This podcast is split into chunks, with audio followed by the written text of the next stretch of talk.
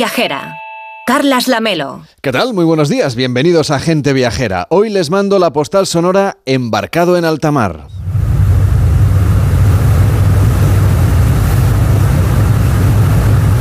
Hace unas horas que hemos zarpado de Miami y nos disponemos a llegar a la isla mexicana de Cozumel donde despediremos a este 2023 y daremos la bienvenida al nuevo año. A nuestro alrededor, ya se lo puede usted imaginar, la vorágine de un barco de cruceros, parejas de recién casados, jubilados que han decidido disfrutar de cada momento, familias que se reúnen tiempo después para pasar unas vacaciones juntos y también hay algunos viajeros solitarios. Los hay que buscan pareja y otros que simplemente quieren disfrutar de las vistas que ofrece alguna de estas cubiertas, de esta enorme ciudad que flota por el mar Caribe. Los cruceros son una de las propuestas vacacionales que más gusta a los españoles, por lo que no es nada extraño que los encontremos por aquí, que veamos a paisanos nuestros a bordo de estos barcos enormes. Pero este crucero es algo singular porque va a surcar los mares en el cambio de año y eso de alguna manera se hace muy presente entre los pasajeros. Algunos anotan en un cuaderno sus propósitos para el año 24 y hay quien se afana en pedir hora en la concurrida peluquería situada en la cubierta del spa. No quieren dejar ningún detalle al azar en la cena de gala que se va a servir para cambiar de año en unas horas.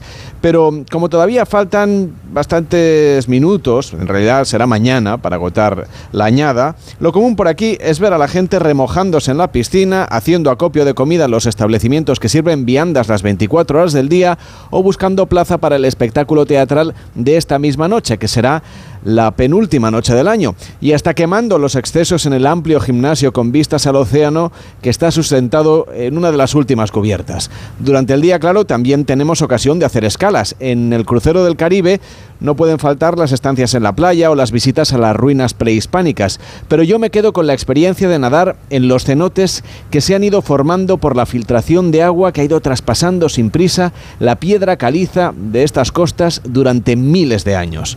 Una clara evidencia de que nuestro paso por este mundo, a escala humana, es casi una anécdota.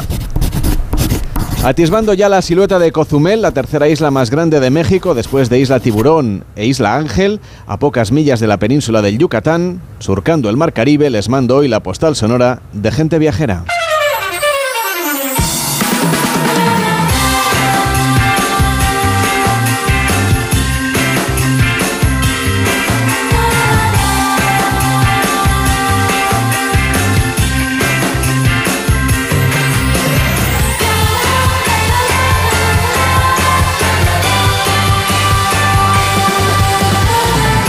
Estamos aquí haciendo el penúltimo programa de este año y con Víctor Herranz. ¿Qué tal, Víctor? ¿Cómo estás? Muy buenos días. Muy buenos días, Carles. Ya las puertas del 2024. ¿Estás ensayando con las uvas en casa? Sí, a mí me encanta, la verdad, que el fin de año es una de esas fiestas que, más me apasionan. Por eso las vamos a reunir a parte importante del equipo, como Enrique Domínguez Uceta. ¿Qué tal, Enrique? ¿Cómo estás? Muy buenos días. Muy buenos días, Carles. Decíamos pues que... también aquí haciendo preparativos para las uvas. Yo, yo, soy de los que cuenta las uvas 30 veces antes de... Bueno, sí. Yo incluso te puedo decir que las pelo un poco ¿Ah, para que no se me atraganten demasiado, con lo cual procuramos tomarlas de la mejor manera posible. Hombre, yo creo que eso es prudente, ¿eh? porque hay algún accidente de vez en cuando, incluso ha habido años eh, trágicos, pero no vamos a hablar de eso ahora, porque quiero saludar antes a Alejandra Carril. ¿Qué tal, Alejandra? ¿Cómo estás? Muy buenos días. Hola, buenos días. Y a Pablo Mérida, ¿qué tal estás? Buenos días. Muy bien, Carles, encantado de estar aquí y eh, confesando que yo soy malísimo con esto de las uvas. O sea, por mucho que lo prepare, yo, a ver, acabarme las 12 uvas es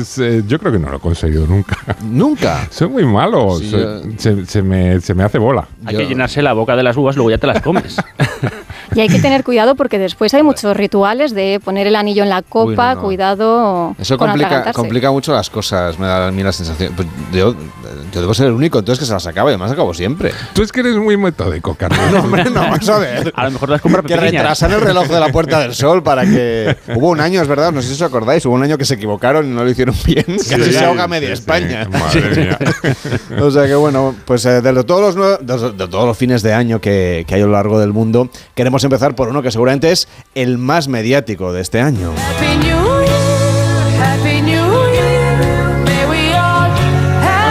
De todos. Alejandra Carril creo que es la única de por aquí que no ha estado en Nueva York y me ha dicho antes que tenía muchas ganas.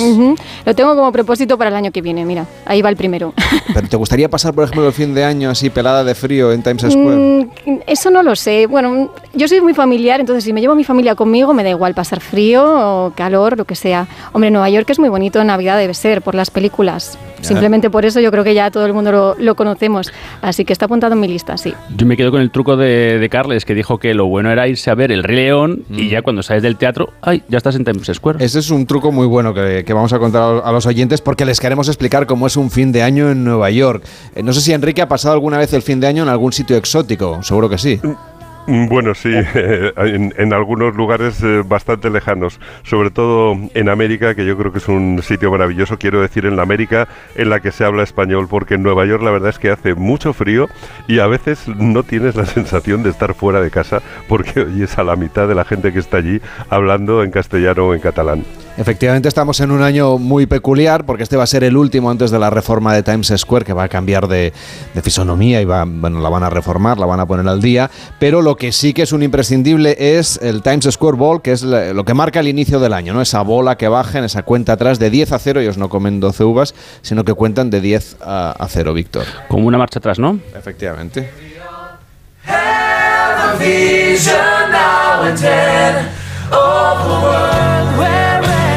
Bueno, la Melo, y es que pasear en estas fechas por Nueva York es como adentrarse en una película navideña. Los profesionales de Te Llevo a Nueva York se encargan de organizarte el viaje de tus sueños y as expertos en esta metrópolis que nos ayudarán a no perdernos nada en esta gran aventura para poder mezclarnos entre los verdaderos neoyorquinos y disfrutar de un viaje único. Está con nosotros Daniel Sánchez, que es guía de Te Llevo a Nueva York. ¿Qué tal? Muy buenos días. Muy buenos días, ¿cómo estáis? ¿Cómo se prepara la ciudad para ese día tan importante en el que la va a ver todo el mundo a través de la televisión?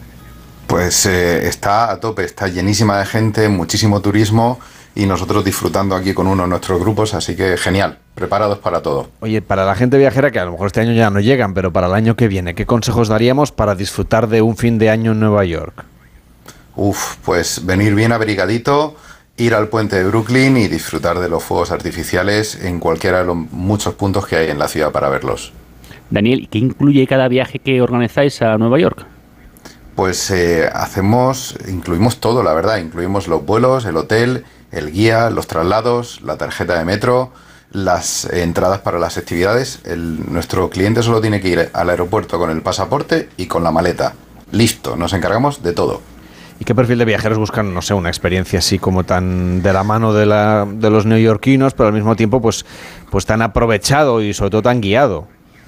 Pues eh, mira, muy fácil. Gente que nunca ha estado en Estados Unidos, que no habla el idioma, que le da mucho respeto y que quiere vivir tranquila, que no quiere estar preocupada de si cojo este metro, cojo este otro metro, como aquí, como allá, me engañarán, no me engañarán. Nosotros con las veces que venimos al año, al final conocemos todos los trucos y todos los rincones, entonces la gente va súper despreocupada y la pregunta suya es, ¿qué hacemos hoy? Nada de calentarse la cabeza para cualquier otra cosa. Oye, ¿y qué errores suelen cometer los viajeros que visitan Nueva York en solitario por primera vez? Uf, pensar que la ciudad se puede andar, se puede ir andando a todos sitios y que aquello que parece que está cerca, no, veo el Empire y está cerca, pues son 15 calles. Y 15 calles pues se te va una hora y pico andando y luego llega la gente muerta. Planificar poco, intentar comprar las entradas sobre la marcha.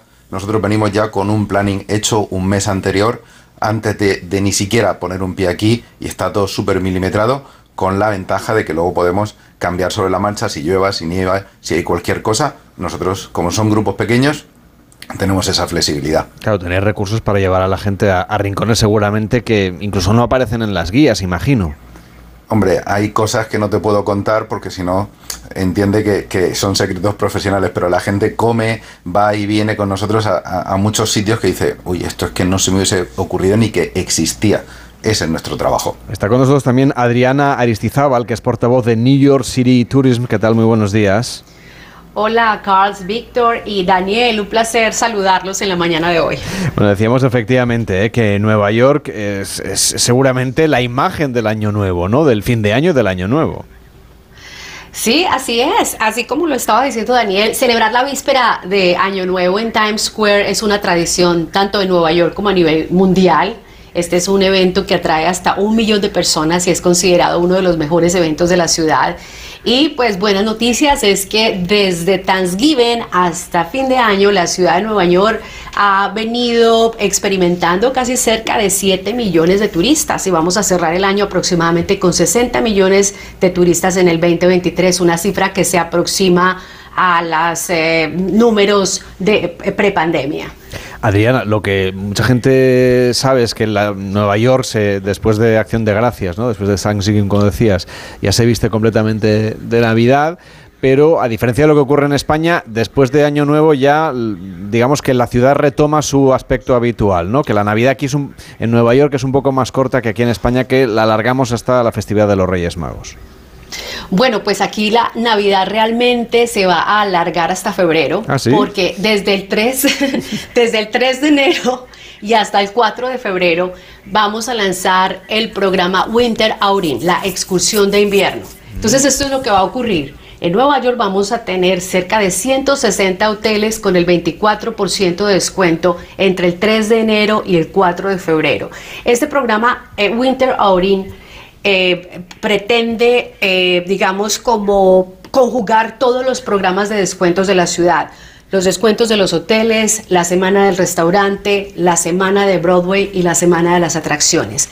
Durante todo este tiempo, durante este mes, lo que la gente va a poder experimentar cuando venga a Nueva York son no solamente descuentos en 160 hoteles de la ciudad con el 24%, sino tiquetes de 2 por 1 para ir a cerca de 30 shows de Broadway 600 restaurantes de clase mundial van a tener eh, menús y tarifas a precio fijo y asimismo las atracciones de la ciudad de Nueva York, cerca de 100, 80 atracciones de la ciudad de Nueva York van a tener también descuentos de 2 por 1, así que Daniel Hay va a que poder ir. organizar unos paquetes espectaculares Víctor, lo para que no todos sé es esos qué hacemos tú y españoles yo que quedándonos, quedándonos aquí en España. pudiéndonos- apunto, ¿eh? pudiéndonos ir a Nueva York. Oye, Daniel, nos hablaba, nos hablaba Adriana de los importantes descuentos que va a haber, por ejemplo, en los espectáculos de Broadway, que es una de las cosas que a los viajeros españoles más les gusta. ¿Cuáles son los que ahora mismo están teniendo más tirada entre los viajeros españoles, Daniel? Pues los clásicos, eh, Aladdin, El Rey León, por ejemplo, y ahora justo que, que estamos aquí, casi cualquier eh, musical es espectacular. Están siempre llenos, ahora mismo hay muchísima gente y gracias a Dios eh, podemos conseguir algún descuento, como decía Adriana, y hay ciertas entradas con bastante reducción de precio y eso permite que vayamos a, a ver muchos espectáculos. Daniel, otra cosa que quieren hacer los españoles es ir a ver un partido de baloncesto de la NBA. ¿Eso es posible? Espectacular, sí, hay muchísimos partidos, suele haber uno o dos partidos por semana y de hecho muchos de los viajeros que viajan con nosotros van y viven una experiencia de, de- increíble de su vida, ver un partido de la NBA en directo y además en el Madison Square Garden se ve bien desde casi cualquier punto y es una, una experiencia increíble para ellos. Adriana, siempre comentamos aquí en Gente Viajera que hablamos de Nueva York varias veces al año porque sabemos que es uno de los destinos preferidos de los, de los españoles y de hecho cualquier contenido que alojamos en la página web del programa sobre Nueva York enseguida se convierte en, en uno de los más visitados. Entonces quería preguntarte porque siempre comentamos que Nueva York, no importa las veces que vayas, siempre hay cosas nuevas, siempre hay pues un nuevo barrio que se ha revitalizado, un edificio singular diferente, por supuesto la actividad cultural. ¿Qué novedades nos esperan en 2024 así relevantes para que la gente se vaya organizando el viaje? Bueno, pues ahí eh, una de las cosas eh, maravillosas que se pueden hacer en Nueva York es caminarlas.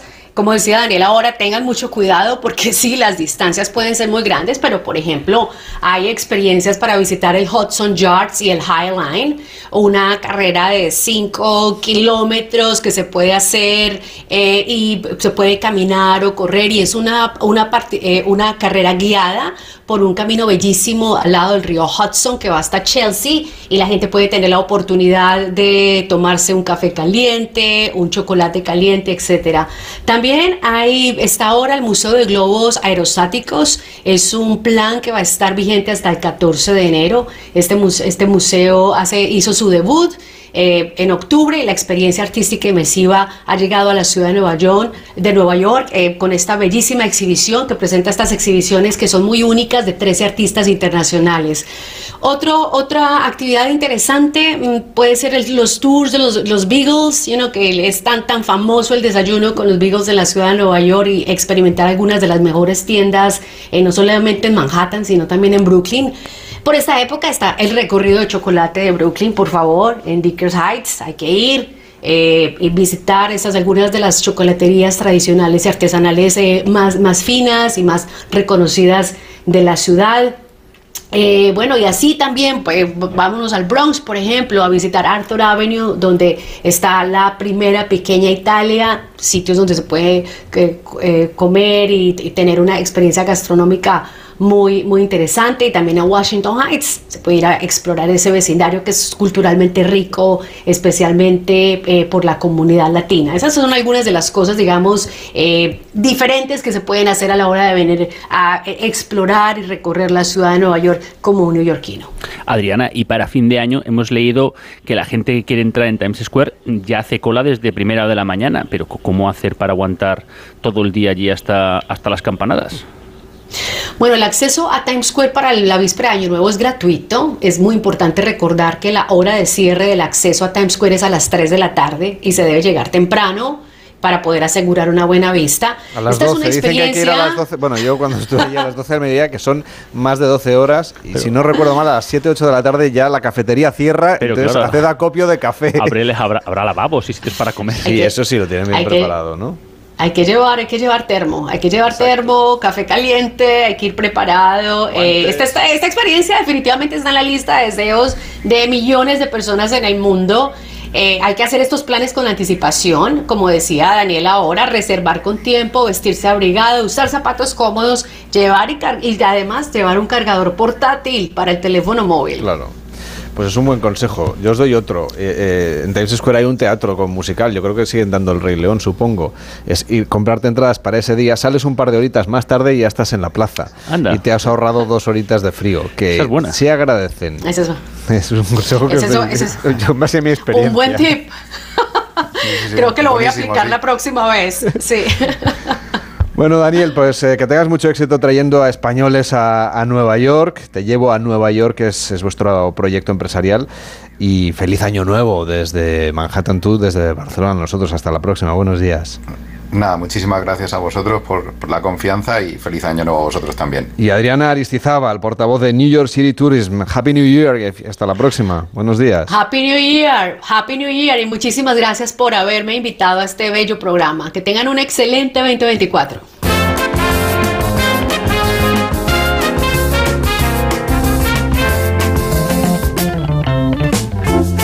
Bueno, eso será mañana, por supuesto. Mañana despediremos el año todos y haremos también gente viajera en directo. Pero hoy queríamos pedirle un viaje especial a Enrique Domínguez Uceta, un recorrido por la provincia de Jaén, un viaje en el que estuvo cerca del santuario de Nuestra Señora de la Cabeza. Pero lo que más le gustó fue el encuentro con la fauna de esa zona de Sierra Morena. Cuéntanos, Enrique, ¿cómo fue esta experiencia? Bueno, fue una experiencia, desde luego, eh, todo lo contrario de la que acabamos de contar, con muy poca gente y en plena naturaleza. Yo creo que una experiencia eh, muy positiva porque es la, la que te transmite las sensaciones de que tenemos un país con una excepcional riqueza en cuanto a la fauna y que los lugares en que sigue viviendo nuestros grandes animales pues merecen ser el destino de nuestros viajes porque son los que conservan una naturaleza más intacta y más protegida, donde realmente la presencia, esa presencia masiva humana, pues todavía no ha hecho daño. Lo mejor de nuestra fauna entre los grandes mamíferos, pues son, eh, tenemos un país de ciervos, de gamos, de venados, de cabras montesas eh, encaramadas en las montañas y mucha de esa fauna pues se encuentra en las sierras del centro y del sur de la península, en los montes que sirven de límite entre Andalucía con otras comunidades, con Extremadura, con Castilla-La Mancha y con Murcia. Y en la zona de Sierra Morena hay fincas maravillosas con cotos de caza espectaculares que no siempre es fácil conocer si no eres cocedor, eh, pues un cazador o si no participas en alguna de sus monterías. Pero también podemos ver la fauna en su medio natural y disfrutar de los animales como si estuviéramos en un safari en una de las zonas más interesantes eh, en la provincia de Jaén, cerca de Andújar, donde está precisamente el santuario de Nuestra Señora de la Cabeza, que es uno de los santuarios más venerados de Andalucía. Mm, La verdad es que nosotros nunca faltamos a la romería del Rocío, pero la romería de la Virgen de la Cabeza le sigue de cerca en participación. Es la más antigua de España, probablemente es la segunda en participación. Em, está mm, operativa, por decirlo de alguna manera, desde principios del siglo XIII y ocupa un lugar precioso en lo alto de la sierra de Andújar. Y desde allí, desde el santuario, pues se domina un paisaje de dehesa y de bosque mediterráneo realmente mm, espectacular y repleto de fauna. Es desde luego una romería muy importante, se la puedo apuntar ya a usted para el año que viene, porque va a tener lugar el último fin de semana del mes de abril, desde el viernes, desde el viernes de ese último fin de semana, aunque el día grande en realidad, Enrique, es el domingo. Sí, es una romería, como te decía Carlas, muy numerosa en participación. Se habla de que concentra medio millón de personas, de las que muchas pues llegan con sus cofradías en carreta, con la misma estructura social y festiva que tienen las grandes romerías andaluzas, eh, de una manera muy semejante al rocío. Es una romería muy antigua, mm, desde que apareció la Virgen en 1227 y puede presumir de que Miguel de Cervantes estuviera en la romería de la Virgen de la Cabeza en el año 1592 y que además dejara referencia por escrito de ello. Pero bueno, nosotros vamos a Andújar, o si vamos a Andújar, pues tenemos que ir por el patrimonio, porque tiene un casco histórico lleno de iglesias, de conventos, de palacios renacentistas, pero tiene también eh, algunos lugares especiales por naturaleza, por ese paisaje precioso que te decía de bosque mediterráneo, formado por encinas, por alcornoques, con una densidad eh, pues un poquito mayor que la de la dehesa tradicional, pero también con quejigos y con lentisco. En parte, eh, parte de ese paisaje está protegido por el Parque Natural de la Sierra de Andújar, eh, y la verdad es que allí se pueden encontrar ciervos, gamos, corzos, muflones, jabalíes, pero también otras especies menos abundantes, casi en estado crítico por la escasez de ejemplares, como es el caso del águila real y del lince, que es la joya de nuestra fauna. Es nuestro mayor felino y una especie que parece ser que estamos consiguiendo levantar con mucho trabajo desde las instituciones y desde los particulares que están ayudando y colaborando mm, a, su conservación, pues por puro amor a la, a la naturaleza. Eso quiere decir que todavía hay esperanza, aunque es verdad que llevamos muchos años trabajando entre todos para que los linces estén por ahí. Creo que tú has tenido la oportunidad, Enrique, de verlos durante este viaje, una cosa que por cierto no es nada fácil.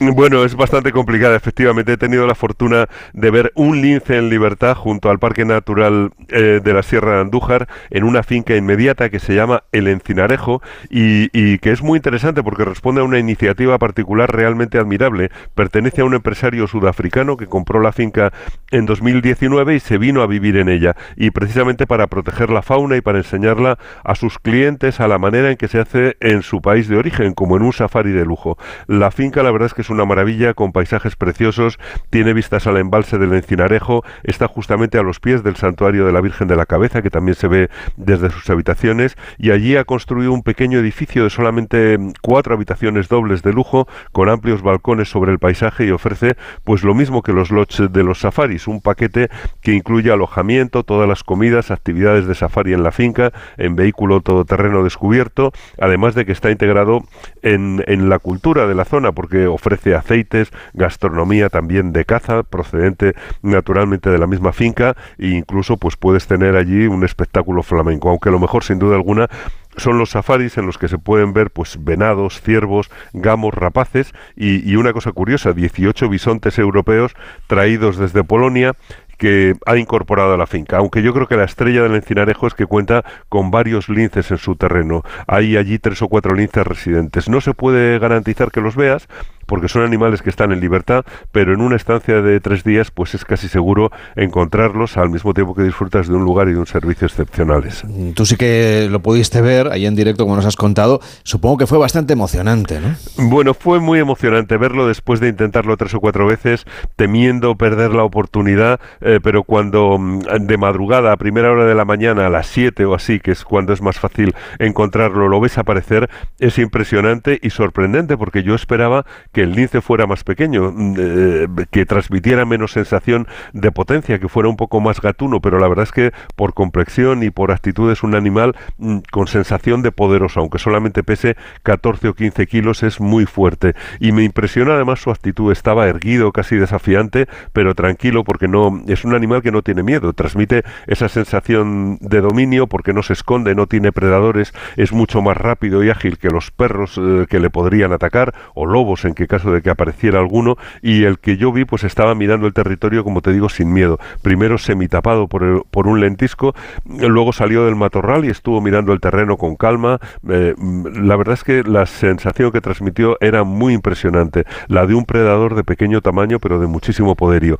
Pero también me encanta también en, en este tipo de viajes todo lo que aprendes sobre el lince, que es territorial, por eso se puede contar con su presencia en el territorio si tiene suficiente alimento para mantenerse allí, pero mm, habiendo conejos, que son la mayor parte de su dieta, pues se puede encontrar siempre en la misma zona. Y por cierto, eh, debe ser también bastante curioso poder ver a los bisontes en un espacio natural, ¿no? Fuera de los parques zoológicos. Bueno, pues sí, esos bisontes que son muy grandes realmente, es bonito verlos pastar allí mansamente, aunque son menos corpulentos que, eh, que los de las pinturas de las cuevas de Altamira, por ejemplo, que yo suponía que era el bisonte que seguramente había en Europa, pero parece ser que eran de otra especie un poco más voluminosa. Pero yo creo que, mm, que, lo mejor realmente de, de, llegar allí es conocer también el trabajo de las instituciones que están velando por, eh, por el mantenimiento del lince. Hay una concretamente... Eh, que es CBD Habitat, que está trabajando con el Encinarejo y con la Junta de Andalucía y que hacen seguimiento de los ejemplares del lince que tienen localizados. CBD Habitat lleva 25 años trabajando en, esa línea y, bueno, van dos veces por semana para comprobar efectivamente que los linces están en su sitio, que están bien alimentados y, que se mantienen estupendamente. Y luego, bueno, pues por lo demás, yo creo que es una maravilla poder disfrutar de, un sitio tan bonito como esta finca del Encinarejo, eh, que con vistas al embalse donde por cierto con buen tiempo también puedes bañarte, donde hay nutrias viviendo también en un ambiente de naturaleza pura y donde se pueden ver pues sobre todo esos grandes mamíferos, pero también otros más pequeñitos como zorros, meloncillos, tejones, jinetas, las nutrias en el río que viven allí y, sobre todo yo creo que es muy bonita esa idea de que aprendamos a disfrutar de nuestra naturaleza eh, con placer y que aprendamos a, a valorar lo que tenemos en este país. Yo creo que es bueno que tengamos la percepción del valor de nuestra fauna, que es una maravilla por eso creo que conocer esos paisajes de Sierra Morena, cerca de Andújar, pues justifican el viaje, y más si tienes la oportunidad de ver un lince en libertad, que como digo, no parece un gato grande e indefenso cuando lo ves en directo, eh, sino que lo ves allí, bueno, pues seguro de sí mismo, en su territorio, dominando su territorio, sin temor, y a mí me ha dejado una sensación muy positiva de agradecimiento, sobre todo por todo lo que se está haciendo e invirtiendo para la recuperación de la especie. Me parece, viéndolo allí, me parece que todo el esfuerzo que hacemos pues tiene sentido y merece la pena.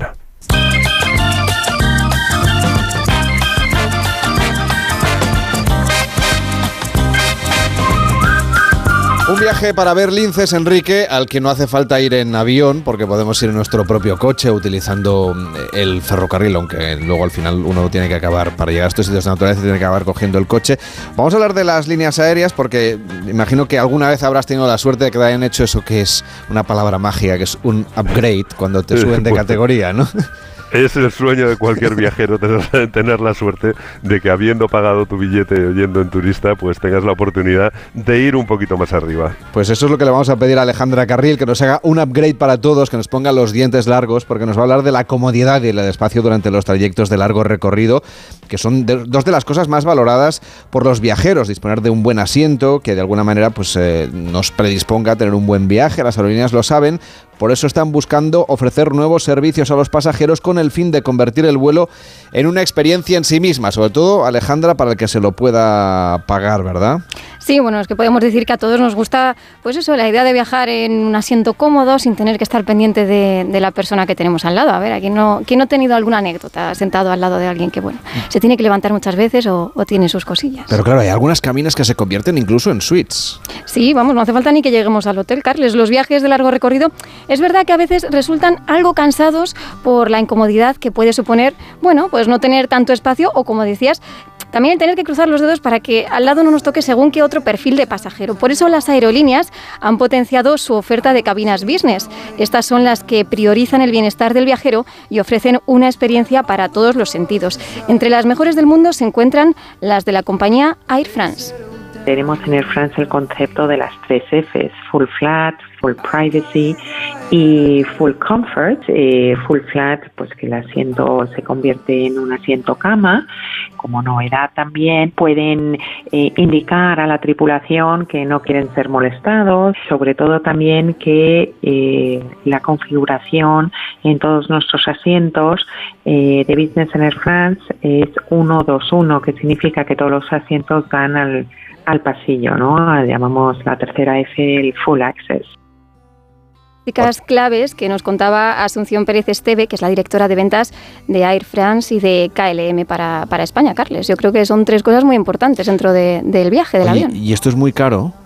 Bueno, yo creo que esto es algo que según ella nos cuenta, eh, como es un servicio personalizado, estas cabinas business, quizás tenemos la idea de que sean asientos de lujo, pero hay una gran diversidad de tarifas que puede hacer que diferentes tipos de clientes pues, puedan viajar también en business. Las tarifas que implementamos va dirigida a todo tipo de clientes. Tenemos clientes jóvenes que eh, quieren disfrutar de el servicio a bordo y quieren disfrutar de esta tarifa y estamos hablando de 1.850 euros a Nueva York, siempre reservando con más de tres meses de antelación precisamente hablando de Nueva York, pues mira, ahí tenemos también la opción de poder viajar en, cabina business y es que es verdad que la reserva previa es muy importante para ofrecer una atención como más personalizada al, al, pasajero. Dependiendo del tipo de billete, bueno, pues los viajeros podrán acceder a la sala VIP del aeropuerto, tener un embarque prioritario o hacer check-in en una zona reservada. Una de las características también más innovadoras de estas cabinas business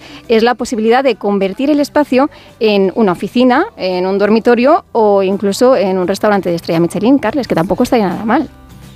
Sophie Pic es la única mujer con tres estrellas Michelin. Ella ha diseñado ocho menús para nuestros vuelos con salida desde París y eh, los menús van cambiando por cada temporada. Cada tres o cuatro meses cambiamos el menú que ofrecemos a bordo según eh, las semanas que duran esta temporada. Imagino, Alejandra, que entonces no lo sirven en esas bandejas de plástico de varios departamentos, ¿no? Nada, nada. Aquí los presentan en una vajilla de diseño, por supuesto, y además están acompañados de una carta que incluye, bueno, pues platos de vanguardia y, por supuesto, vinos franceses. Y es que, bueno, la comodidad y la privacidad que ofrecen estas cabinas business en general vienen acompañadas de una amplia oferta de servicios, como el gastronómico del que hablamos o el del entretenimiento, porque pasamos de un restaurante a una sala de cine gracias a la programación de películas y series que también ofrecen. Y en este caso, si hablamos de la aerolínea francesa, ya las tienen disponibles en prácticamente toda su flota. Los asientos Business de Air France están disponibles en Nueva York, en Río de Janeiro, en Dakar, Senegal, en Johannesburgo, en Bangkok, en Shanghái y en Hong Kong. Entonces, el 90% de nuestra flota está ya renovada. Bueno, y es que otra de las compañías que recientemente ha presentado sus nuevas cabinas, Carles, es KLM, que, bueno, para ellos la sostenibilidad ha sido un factor fundamental para la creación de sus nuevos asientos, como bien señala Pérez Esteve. Al ser la sostenibilidad un factor muy importante en KLM, se eligió el asiento más ligero del mercado. Actualmente tenemos 31 eh, aviones de eh, largo alcance los vamos renovando, introduciendo esta nueva cabina bici.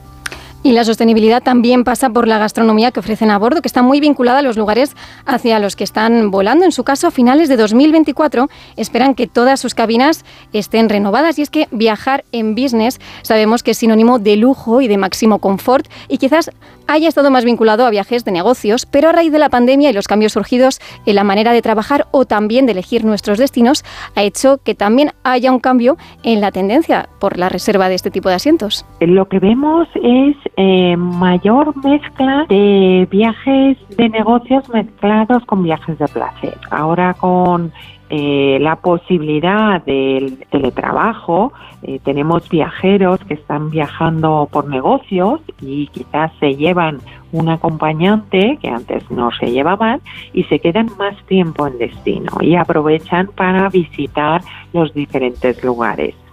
Bueno, por ejemplo, si vamos a Nueva York, pues ya nos quedamos ahí también a, ver este fin de año, eh, pero Air France y KLM son solo dos ejemplos de cómo las aerolíneas buscan ofrecer una experiencia más personalizada a los clientes y conseguir casi, casi, Carles, que no nos queramos bajar del avión a eh, llegar a nuestro destino. Eh, lo que decía antes Enrique, es un momento de felicidad máxima si, si te dan esa buena noticia. Y además hay una cosa bastante curiosa y es que en algunos casos, eh, como la diferencia de precio es muy grande, algunas compañías se empiezan a subastar si les queda Mm. alguna plaza, te preguntan cuánto ofreces por ese upgrading, con lo que, lo que quiere decir que el precio no es fijo, pero tienes que esperar hasta el último momento, claro. Eso es una estrategia ¿eh? que utilizan algunas personas, es eh, hacer el check-in al final. Porque es verdad que el upgrade llega para los últimos pasajeros si es que hay overbooking y si es que, es que hay disponibilidad. A riesgo de que seas víctima del overbooking. O sea, es como un poco ir a Las Vegas a, a ver qué tal te sale el viaje, ¿verdad, Enrique? Efectivamente, es lo más parecido. bueno, pues cuídate mucho y mañana te vuelvo a saludar, Enrique. Pues nada, hasta mañana. Igualmente. Alejandra, disfruta de esa clase business. Bueno, buen fin de años a todos, aunque también hablaremos mañana. Claro que sí, hacemos una pausa en Gente Viajera y vamos a hablar de turismo ornitológico. Carlas Lamelo, gente viajera. ¿Qué tal, Susana? ¿Estás bien? Mi madre, que vive sola y se ha vuelto a caer. ¿Por qué no le pones la alarma de Securitas Direct? Aparte de estar protegida en casa, tiene un botón SOS para avisar emergencias. Así te quedarás mucho más tranquila. Protege tu hogar frente a robos y ocupaciones con la alarma de Securitas Direct. Llama ahora al 900-272-272. Recuerda, 900-272-272. Este es un mensaje dedicado a Orna, paciente de cáncer de mama que sigue con su pasión de dibujar y llenar sus lienzos de colores. A Willy, al que su cáncer de garganta no le ha despertado de su sueño de ser actor. Este es un mensaje dedicado a todas esas personas que, como ellos, han perdido el miedo a vivir. Súmate al movimiento en sinmiedoavivir.org. Fundación MD Anderson Cancer Center España. Esta noche vieja te esperamos. Despide el año con nosotros. Celebra las campanadas con Cristina Pedroche y Alberto Chicote, ¿cómo no? Mañana a las 12 menos cuarto, una noche vieja inolvidable en Antena 3, la tele abierta.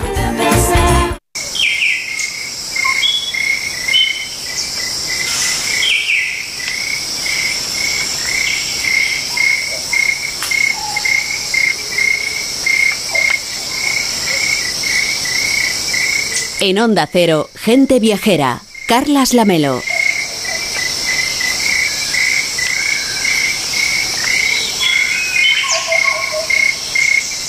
Vamos a hablar de turismo ornitológico porque la ornitología y el interés por observar las diferentes especies de aves que hay en nuestro país es cada vez mayor. Parece que no nos conformamos solo con observar su vuelo o escuchar su relajante sonido, porque en España, según el Ministerio de Transición Ecológica, tenemos un total de 662 zonas de especial protección para las aves. La mayoría las encontramos en Extremadura y en Cataluña, pero son numerosos los lugares por toda la geografía en los que se puede disfrutar de la observación de las aves. Viajes y desplazamientos que se hacen por el interés que despierta el estudio de estas especies y los espacios naturales que conforman naturalmente su hábitat. Está con nosotros Antonio Sandoval, que es ornitólogo, escritor y divulgador ambiental. ¿Qué tal? Muy buenos días. Hola, buenos días, Carles. Parece que tenemos mucha suerte, ¿no? Del país en el que vivimos, que hay muchísima biodiversidad. Sí, tenemos la suerte y la responsabilidad de, estar eh, en uno de los eh, países de Europa con mayor biodiversidad, mayor eh, número de diferentes espacios naturales, de montañas a, humedales, desiertos en el, en sureste, costas impresionantes. Entonces, bueno, esto nos convierte el hogar, en, en hogar de una diversidad de aves también muy sorprendente. Desde luego el bienestar de las aves es lo primero, esa es una de las máximas de ese código ético de la observación de estos animales. ¿Cómo, cómo podemos entender este código? ¿Cómo podemos seguirlo nosotros? Bueno, esto es un código que elaboró eh, SEO BirdLife, la Sociedad Española de Ornitología, SEO BirdLife, y que va destinado a, que todos aquellos que, que, disfrutamos de la observación de aves, pues tengamos presentes cuáles son las eh, medidas de sentido común que hay que aplicar eh, cuando salimos con los prismáticos colgados del cuello a observar aves, tanto sea cerca de nuestra casa como de nuestra casa como de, viajes. Y la primera de todas es que el bienestar de las aves debe ser eh, lo primero de todo.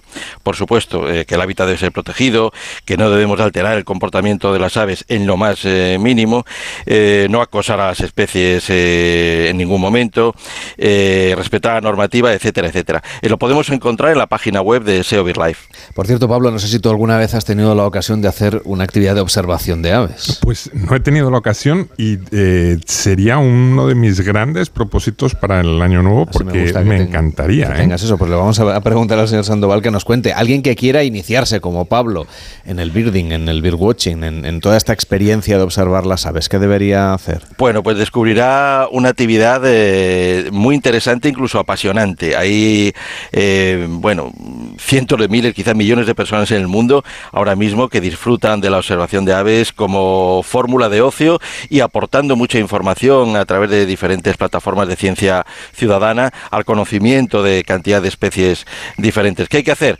Pues salir incluso a la calle, no hace falta eh, muchas veces para comenzar irse muy lejos y empezar a prestar atención a todas esas siluetas que, vuelan por encima y, alrededor.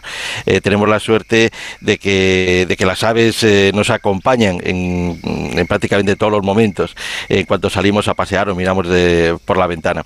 Con los prismáticos, pues ir detectando diferencias entre unas y otras. Habrá algunas que nos resultarán de lo más comunes y familiares, que, pues, que decir eh, palomas, gorriones, eh, cigüeñas, y luego iremos viendo que hay otras eh, diferentes que nos llaman la atención. Bueno, para esto podemos acudir a, a cualquier guía de identificación, ya sea online o, o las magníficas guías que hay publicadas en, en libros, e ir investigando por nuestra cuenta. Luego también podemos buscar dónde hay colectivos que organizan salidas para observar aves y apuntarnos, ya sea a nivel de, de, asociaciones o incluso guías de turismo ornitológico que hay ya cada vez más a lo largo y ancho de nuestra geografía y comenzar a viajar para descubrir eh, pues especies, paisajes y momentos fascinantes. Hablábamos antes de que las zonas con mayor observación de aves y mayor tradición de esta actividad turística son Cataluña y Extremadura, pero hay otras zonas, por ejemplo, más al norte, ¿no? Ese Parque Natural de las Marismas de Santoña que también se está posicionando como un destino de birdwatching. Uy, hay cantidad de zonas eh, a lo largo y ancho de España, cantidad de zonas eh, extraordinarias. Eh, las que mencionaba son las que tienen eh, pues mayor número de zonas de especial protección para las aves, pero a lo largo y ancho, ya digo, de, de, de toda nuestra geografía hay cantidad de lugares. Mira, eh, desde el estrecho de Gibraltar, que es un destino espectacular cuando, para observar las migraciones de esos otros viajeros que son las, aves, en el interior la tierra de campos, eh, grandes humedales que tenemos en nuestro país como el Delta del Ebro, Doñana, Santoña, que lo mencionabas ahora mismo, la, las albuferas de Valencia, de Mallorca, o Gallo Canta, la laguna de Gallo Canta, que ahora mismo está albergando a, varios miles de, grullas que llegan del, del Gran Norte, eh, la Mancha Húmeda, Monfragüe, en Extremadura, eh, a los picos de Europa eh, también va cada vez más gente, a los Pirineos, eh, lugares en las islas como en las Islas Canarias, como el norte de Tenerife, Lanzarote, Fuerteventura y la costa de Galicia, que es otro lugar espectacular para observar en este caso sobre todo aves marinas. Es uno de los mejores lugares de, de toda Europa para disfrutar de, la observación en directo de los movimientos de aves marinas y oceánicas. Le agradecemos mucho a Antonio Sandoval, ornitólogo, escritor y divulgador ambiental que haya estado hoy con nosotros. Ha sido un placer escucharle. Hasta la próxima. Buenos días. Buenos días, muchas gracias. Hacemos una pausa en Gente Viajera y les contamos los grandes destinos de película para 2024. En Onda Cero, Gente Viajera Carlas Lamelo. Hola, soy José Mi Rodríguez Sieiro. Llega el final de año. ¿Sabes lo que vas a cenar? Pues yo te doy una idea. Pularda de cascajares, trufada y asada al horno. Una solución perfecta para despedir el año y para recibir el nuevo. Cascajares.com. Ahí encontrarás la explicación. Teléfono 900-777-365. Y sin gluten. Disfruta de tu tiempo. Cascajares cocina por ti. ¿Qué, ¿Qué es lo peor de las redes sociales? Estar enganchada a la pantalla. Que nos bombarden con notificaciones todo el día. Los comentarios de haters. El ciberacoso. Las fake news. Pero ¿sabes qué es lo mejor? Que podemos cambiar las cosas. Demostremos que también somos capaces de usar las redes sociales con cabeza. Si tú también quieres formar parte del cambio, regístrate en Efecto 1000 y sube tu vídeo. Nosotros ya formamos parte de la generación 1000. La generación que usa las redes sociales con cabeza. Entra en efectomil.org.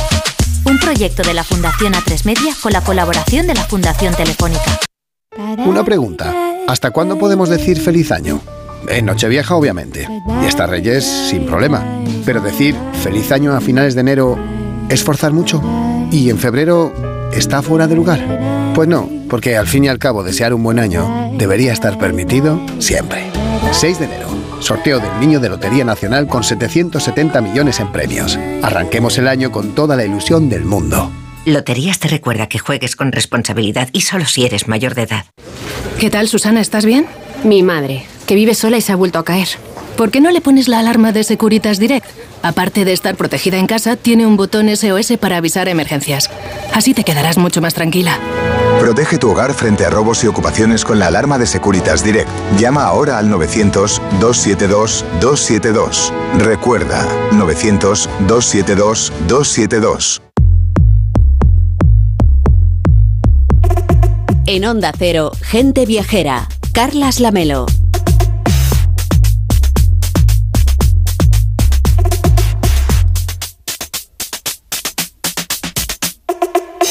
Estamos a las puertas de un año nuevo y seguro que todos tenemos ya en mente destinos a los que nos gustaría viajar en los próximos meses. En las próximas semanas le vamos a, dar muchas ideas para este año nuevo. Algunos tendremos incluso la oportunidad de visitarlos y otros quizá tengamos que conformarnos con verlos en la gran pantalla, en el cine. Por eso le hemos pedido a Pablo Mérida que nos haga una ruta de las películas que están por llegar para 2024, donde se han rodado y qué escenarios vamos a poder ver. Así que Pablo, vamos a tener un 2024 creo que muy viajero, ¿no? Un, año de cine. Sí, tiene toda la pinta. Eh, desde hace ya algún tiempo, ¿eh? muchos cineastas aprovechan para ambientar sus historias en escenarios muy espectaculares, unos más conocidos que otros, y eso, bueno, pues da oportunidad luego a la gente a hacer viajes y hacer sus, sus propias ru- ritas de, rutas de cine. Eh, a nosotros mm, nos permite que el hecho mm, de ir al cine se convierta en algo parecido a emprender un viaje, aunque al analizar algunos de los estrenos más esperados del año, tengo la impresión de que este 2024 va a ser un año de contrastes. ¿Qué quieres decir? Pues que mm, vamos a tener la oportunidad de viajar a muchos destinos extraordinarios, pero también vamos a experimentar cómo algunos viajes no son precisamente un cúmulo de sensaciones maravillosas. Bueno, todos sabemos que en ocasiones en las vacaciones o las escapadas pues se puede haber algún inconveniente, pero eso es algo que al final todos los viajeros tenemos asumido, ¿no? Eh, ya, pero no me refiero exactamente a eso. Déjame que te ponga algunos ejemplos. Vamos a empezar el 2024 con un extraordinario viaje, el que nos propone el italiano Matteo Garrone en Yo, Capitán, película que fue distinguida con el premio del público en el pasado Festival de San Sebastián. Yo, Capitán, nos brinda la oportunidad de acompañar a dos jóvenes senegaleses en su intento de huida desde Dakar hasta el continente europeo. Un viaje a través del desierto, los centros de detención de Libia y un mar muy peligroso. Bueno, esto sí que no son unas vacaciones, desde luego, ¿eh? No es un viaje para nada de placeres, más o menos la- una ruta que siguen personas desesperadas, obviamente. Sí, más bien es como un descenso a los infiernos, pero absolutamente necesario para que tomemos conciencia del horror que experimentan cada día miles de personas que se ven obligadas a huir de sus casas. No es el caso del protagonista de la siguiente película que te propongo. Quique es un joven al que conoceremos en Valle de Sombras, una producción de A3 Media Cine que se estrenará en las próximas semanas y que promete dar mucho de qué hablar. Bueno, el caso es que Quique quiere irse de vacaciones con su novia Clara y el hijo de esta. Se plantea el típico debate entre playa o montaña y al final se impone él que quiere montaña, pero no una montaña cualquiera, sino la cordillera del Himalaya, nada menos. Y el problema es que en un lugar tan remoto a veces las cosas no salen del todo bien. ¿Te he contado que fue aquí donde Shiva meditó durante mil años? Estamos en tierra de dioses. Son enormes. ¿El colocón que debe dar? ¡Hola! Ella quería volver a Delhi. Oye, ¿sabéis algo de las personas desaparecidas? Aquí encuentran su sitio. Esto es el paraíso. Mañana puedes estar sentada en el Una película que se va a estrenar el próximo 12 de enero, de las primeras que van a llegar a, nuestro, a nuestra cartelera. Sí, ya te puedes imaginar que al pobre Quique no le van a salir muy bien las vacaciones. Eh, otro tema que nos plantea el cine de 2024 es la dificultad que los viajeros encontramos a la hora de preparar el equipaje con esto del cambio climático. Porque claro, tú imagínate que planeas, por ejemplo, irte de vacaciones a Nueva York, en lugar de ahora en, eh, para, para fin de año, en el mes de julio. ¿Tú qué te llevarías? Pues en julio, ropa de, de verano, vamos, pantalón corto y, y camiseta lo más corta, que en Nueva York, cuando se pone a hacer calor en verano, no hay quien se aguante. Ya, pues igual te equivocas.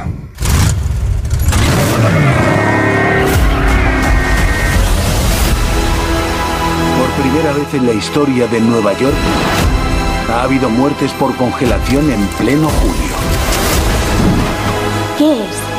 El escalofrío mortal. El poder de matar de puro miedo. La sangre se te hiela en las venas. Los huesos se te quiebran. Y lo último que ves son tus lágrimas congelarse. O sea, que te mata del susto. ¡Cómo mola! En el mes de marzo llegará a las pantallas Cazafantasmas Imperio Helado, una nueva aventura de los nuevos cazafantasmas que nos advierte de que tal como están las cosas, incluso en pleno verano, nunca hay que olvidarse aquello de llevar una chaquetita en la maleta. Come with me. And you'll be in a world of pure imagination. Y estamos pasando unas navidades en escenarios de fantasía gracias a películas que ya están en la cartelera desde hace semanas como Wonka, también Aquaman y El Reino Perdido. Estoy seguro, Pablo, que en 2024 vamos a seguir viajando a destinos muy fantásticos desde el cine. Sí, muy fantásticos. Son de esos destinos que en la vida real no podemos ir, pero en el, cine nos permite visitar, ¿no? Frente a las películas eh, que nos exponen eh, experiencias viajeras más bien duras, otras nos trasladan a mundos de fantasía, como Dune, parte 2, que nos llevará a realizar un viaje mesiánico por distintos rincones del universo para acompañar al personaje de Paul Atreides. También volveremos a las tierras posapocalípticas de Mad Max de la mano de Furiosa en un spin-off que, mm, bueno, tiene muy buena pinta. Y tendremos la oportunidad de realizar una emocionante ruta turística por el reino del planeta de los simios. Pero Carles, de todos los viajes fantásticos que podemos hacer en 2024, yo me quedo con el que nos propone la protagonista de Pobres Criaturas. Soy Bella Baxter. Soy una persona imperfecta y propicia a los experimentos. Busco excursiones y aventuras. Vela mucho por descubrir. Eres la mujer más bella que he visto jamás. Estar viva me resulta fascinante. ¿Vela?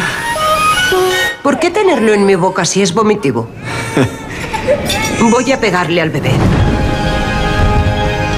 Debemos experimentarlo todo, no solo lo bueno. Ganadora del León de Oro en el Festival de Venecia, Pobres Criaturas es la nueva película de Yorgos Lanthimos, una auténtica locura de desbordante imaginación en la que la actriz Emma Stone brilla como nunca. Yo es la principal recomendación que os hago para empezar este año nuevo. Voy a mirar cuando se estrena, porque yo no pierdo una de este hombre. Que me encanta. Pero oye, el cine 2024 también marca tendencias a la hora de señalar destinos nacionales e internacionales. Ya saben los oyentes que hay muchas películas que cuando se ruedan ahí luego la gente va como loca de vacaciones. Así que la próxima semana, si te parece, vamos a hacer una segunda parte ampliada de los viajes de cine que van que van a bueno que vamos a protagonizar o que van a protagonizar este año que está a punto de llegar. Cuídate mucho, Pablo. Muchas gracias y feliz año a todos. En la puerta del sol, como el año que fue, otra vez el champán y las uvas y el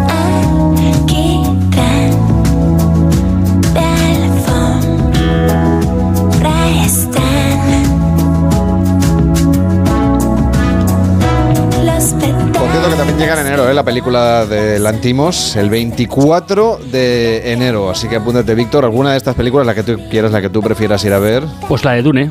Esa es la que te gusta a ti, ¿no? Sí, porque aparte yo era un gran Mucha fan, arena, pero de tío, la... mucha arena. La del videojuego, yo tenía No, no, en- en ordenador. La de, la de los años 80, es que hay una versión Ah, de la previa de, de la de los libros, etcétera. Sí, Bueno. sí, sí, entonces... Pues nada, llegan las noticias, nos ponemos al día de lo que pasa en el mundo y seguimos viajando. Rebeca Marín nos lleva de viaje en el tiempo, creo que a Nueva York de nuevo, así que volvemos a, a Manhattan, a Times Square en concreto. Eva Miquel nos trae los mejores cruceros de 2024 y nos subiremos al crucero más grande del mundo que está a punto de ser inaugurado, que por cierto ha pasado por España.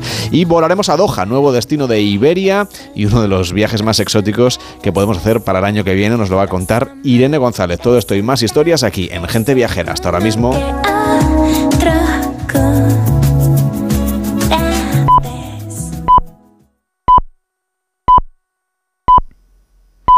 La una mediodía en Canarias.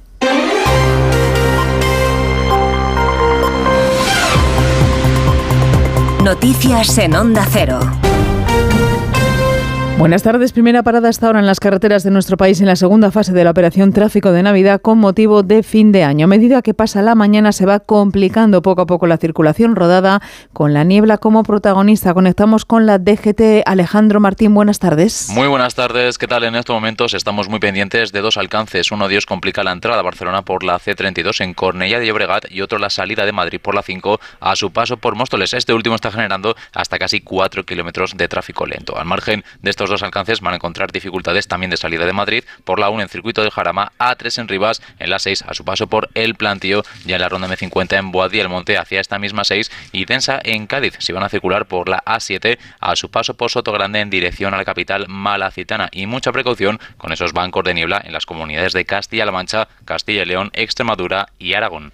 Último fin de semana del año que sirve para muchos balances políticos. En una carta a la militancia socialista, el presidente del gobierno, Pedro Sánchez, ha ensalzado la respuesta serena del PSOE al acoso y ha defendido la convivencia. Y la recién nombrada vicepresidenta primera y titular de Hacienda, María Jesús Montero, achaca en una entrevista en EFE horas antes de su ascenso a la falta de liderazgo de Feijó el retraso en la financiación autonómica. ¿Tiene el señor Feijó liderazgo para promover una única posición en materia de financiación autonómica? Presumo que no, porque si no, tendría que haber dicho sí, sin ningún tipo de excusa, a ponerse de acuerdo con el Partido Socialista en poder configurar el modelo. En otra entrevista en Servimedia y con el líder del PP, Alberto Núñez Feijóo, pide al nuevo ministro de Economía, Carlos Cuerpo, que no sea sectario. Critica a Sánchez por confundir gobierno y partido y muestra su temor a que los indultos a Etarra sean el siguiente paso del pacto encapuchado de Otegui y Sánchez. ¿Usted va a indultar a presos de ETA? La respuesta fue ninguna. No lo negó. Estaremos muy atentos, pues. Así, el siguiente pago con Bildu es indultar a presos con delitos de sangre de ETA. Es noticia hoy además en la crónica política que las bases de Podemos de Galicia han rechazado la coalición con Sumar para las elecciones del 18 de febrero. El 62,36% de los inscritos ha rechazado concurrir en coalición frente al 36,25% que sí apostaba por ir juntos a los comicios. Y si miramos al exterior, cita en la guerra de Israel y Hamas en su día número 85, el ejército israelí concentra sus últimas operaciones en la franja de Gaza y en la zona norte del enclave. Corresponsal en Jerusalén, Hanna Beris. En el día número 85, desde el comienzo de la guerra entre Israel y Hamas, continúan los intensos combates en diferentes partes de la franja de Gaza. Fuentes militares israelíes sostienen que en la última jornada fueron eliminados por lo menos 30 terroristas de Hamas. Se sigue hallando bocas de túneles, muchas de ellas ubicadas en casas particulares y otras instalaciones civiles palestinas. Al mismo tiempo continúan sonando las alarmas en Israel indicando que hay cohetes en camino, pero en mucha menor asiduidad que antes debido al control militar israelí de gran parte del terreno y también al hecho que a Hamas, aunque aún le resta parte importante de su arsenal, le quedan ya muchos menos cohetes que antes. Deportes, David Camps. Baño de masas del Barcelona en su entrenamiento a puertas abiertas con la novedad del brasileño Vitor Roque y del Real Madrid, que además celebra en el estadio Alfredo Di Stéfano la renovación del técnico italiano Carlo Ancelotti hasta el año 2026. Alberto Pereiro, buenas tardes. ¿Qué tal, David? Buenas tardes. Finalizado el entrenamiento abierto al público aquí en el Alfredo Di Stéfano con eh, ciertas novedades, alguna no muy buena para Carlo Ancelotti. Se ha resentido un pelín, venga, esas molestias en la eh, rodilla izquierda, ese ligamento lateral externo que tenía prácticamente recuperado, va a ser baja frente al Mallorca, ha vuelto Rodrigo, Vinicius Ardaguiller y Carvajal en perfecto estado de revista, baja Lucas Vázquez que entrenará el próximo domingo y podría estar en el partido frente al Mallorca y Ferland Mendy también descartado para jugar el último partido de la primera vuelta. Del resto, 5.700 personas en un ambiente festivo, celebrando la renovación de Carlo Ancelotti en un Di Stefano a reventar para ver al líder de la liga. El Sevilla y Fernando han alcanzado un acuerdo para rescindir el contrato que ligaba al centrocampista brasileño al club hasta junio del 2020 24 le rendirán homenaje en los prolegómenos del encuentro ante el Athletic de Bilbao y decimos esta jornada en la Liga Endesa de Baloncesto con tres partidos esta tarde. Girona-Basconia por un puesto en la Copa del Rey. El Gran Canaria podría conseguir la clasificación si gana el Breogán. El choque por la permanencia entre Palencia y Bilbao. El Murcia ya tiene su billete para la Copa al ganar al Obradoiro. El Manresa se acerca a la cita copera al doblegar al Juventud. Mañana por la mañana juegan Real Madrid-Valencia. Más noticias a las 2 de la tarde, la 1 en Canarias, en una nueva edición de Noticias Fin de Semana con Juan Diego Guerrero. Síguenos por internet en ondacero.es.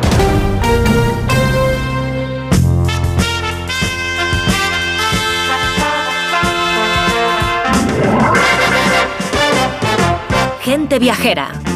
Carlas Lamelo.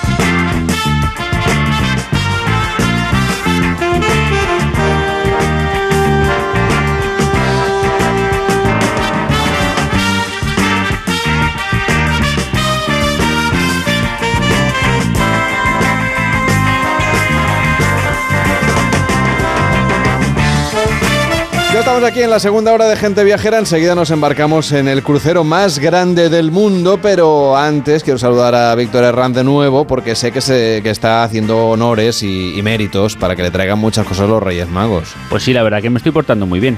¿Sí? Sí. Tú aprovecha el micrófono, que Melchor, Gaspar y Baltazar me consta que como buenos viajeros son fieles oyentes de Gente Viajera y de nuestra cadena, por supuesto. Pues mira, que sepan que tengo muy buenos propuestos, eh, perdón, que sepan que tengo muy buenas intenciones. Inten- inten- ¿Ves? Te ha traicionado el inconsciente.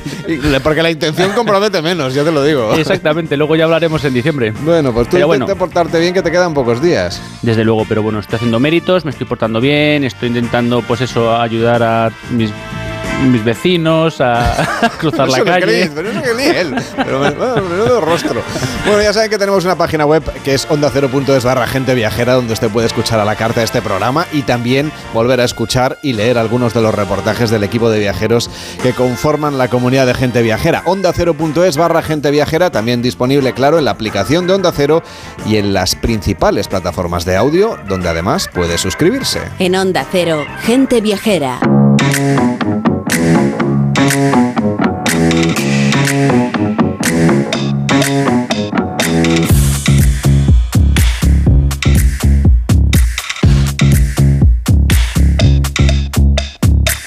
Rebeca Marín, ¿tú ya tienes planes para tu fin de año? Uf, no me faltan los planes. De hecho, me sobran y no quiero más planes, ni beber más, ni comer más, ni nada de nada, Carles. Ni siquiera las uvas. Ni siquiera las uvas, ni siquiera las uvas, que además se me atascan todos los años, ¿sabes? Se me hacen bola. Pues si ahora yo no sé qué pasa. Bueno, a lo mejor ahora voy a decir una cosa que se me va a echar todo Twitter encima, pero bueno, X o como se llame. Pero me da la sensación de que cada, cada año que pasa las campanadas son más lentas. Yo creo que el- Eh, como nos despistemos, no, no, no acabaremos hasta las 12 y cuarto. Mira, lo único que pasa rápido, yo te lo digo, son las vacaciones. Ah, El sí, resto es todo muy lento. Estoy de acuerdo contigo, Eso ¿sabes? sí, tienes toda la razón. Las vacaciones pasan volando. Bueno, ya empezamos el programa yéndonos a Times Square para ver cómo se preparaba Nueva York para este fin de año tan apoteósico. Y Mm. Rebeca Marina ha elegido el mismo destino, pero claro, en otra época del año. Lo tuyo, lo tuyo es vicio. Claro, ya sabes que a mí me gusta viajar lejitos, ¿eh? Pues bueno, pues me, me- me voy unos cuantos eh, años para atrás, porque esta tradición, bueno, pues de la bolita de Times Square en Nueva York bajando, ¿vale? Eh, bueno, pues eso, que, que fue una primera vez y la tradición se ha mantenido durante los años. Pues yo me voy a ir a ese primer día en el que eso ocurrió y todos fliparon, claro. Pues vamos, yo estoy deseando de que nos cuentes este viaje en el tiempo, por lo que explícanos cuál es la ruta que vas a seguir en Times Square. Mira, primero voy a estar pues en las horas previas a la medianoche, evidentemente, porque hay mucho ambientillo por ahí por la ciudad, eh, pero claro, para vivir ese Nueva York de comienzos del siglo XX, que nada tenía que ver con el de los rascacielos que conocemos hoy. Y después voy a vivir en persona esa entrada del año nuevo, en este caso 1907, ¿vale? Para contarte todo lo relacionado con la tradición desde la mítica plaza de Times Square. Así que, si te parece bien, Carles, le doy al botón de mi reveloria y regreso al pasado.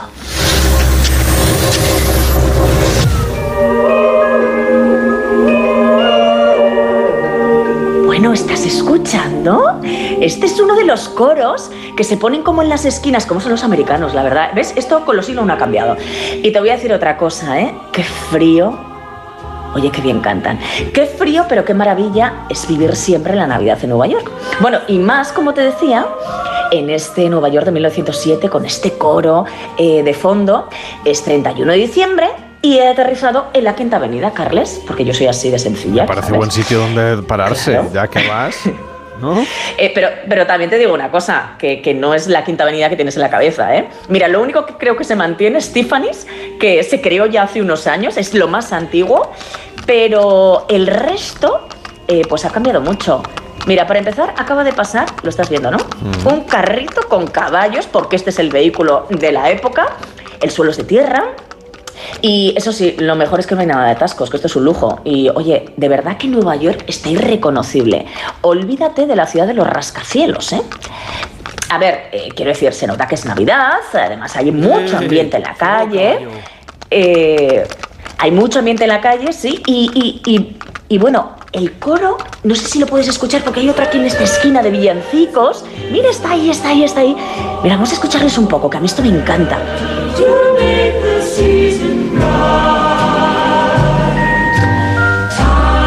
Que, que- que- que estoy caminando por la calle, como te digo, impregnándome de este día maravilloso, por la Quinta Avenida y no sabes las mansiones que hay. Mira, aquí las familias más ricas de la ciudad, que han hecho dinero, ya sabes, porque es la época del ferrocarril, el carbón, el acero, pues han construido unas mansiones brutales, tipo Versalles. Estoy viendo chimeneas gigantescas, eh, dentro hay artesonados con techos, paredes decoradas. Uy, uy, mira, este yo creo, ¿sabes cuál es? Creo que es el Chateau, bueno, Chateau, claro, de los Vanderbilt, que seguro que te suena porque es una de las grandes familias de la época, ¿eh? Uy, mira, eh, hay, hay muchachos. Bueno, hay, hay cosas muy Cómprame un americanas, te lo periódico, digo, ¿eh? cómprame un periódico, Sí, me da mucha ilusión, por favor.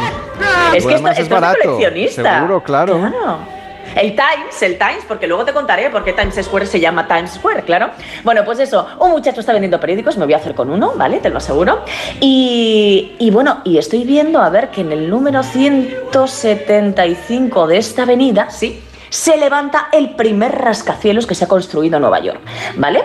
Eh, hace cinco años solamente, ¿vale? En 1902. ¿Y cuál es? Pues el Flatiron, el edificio plancha, ¿te acuerdas, no?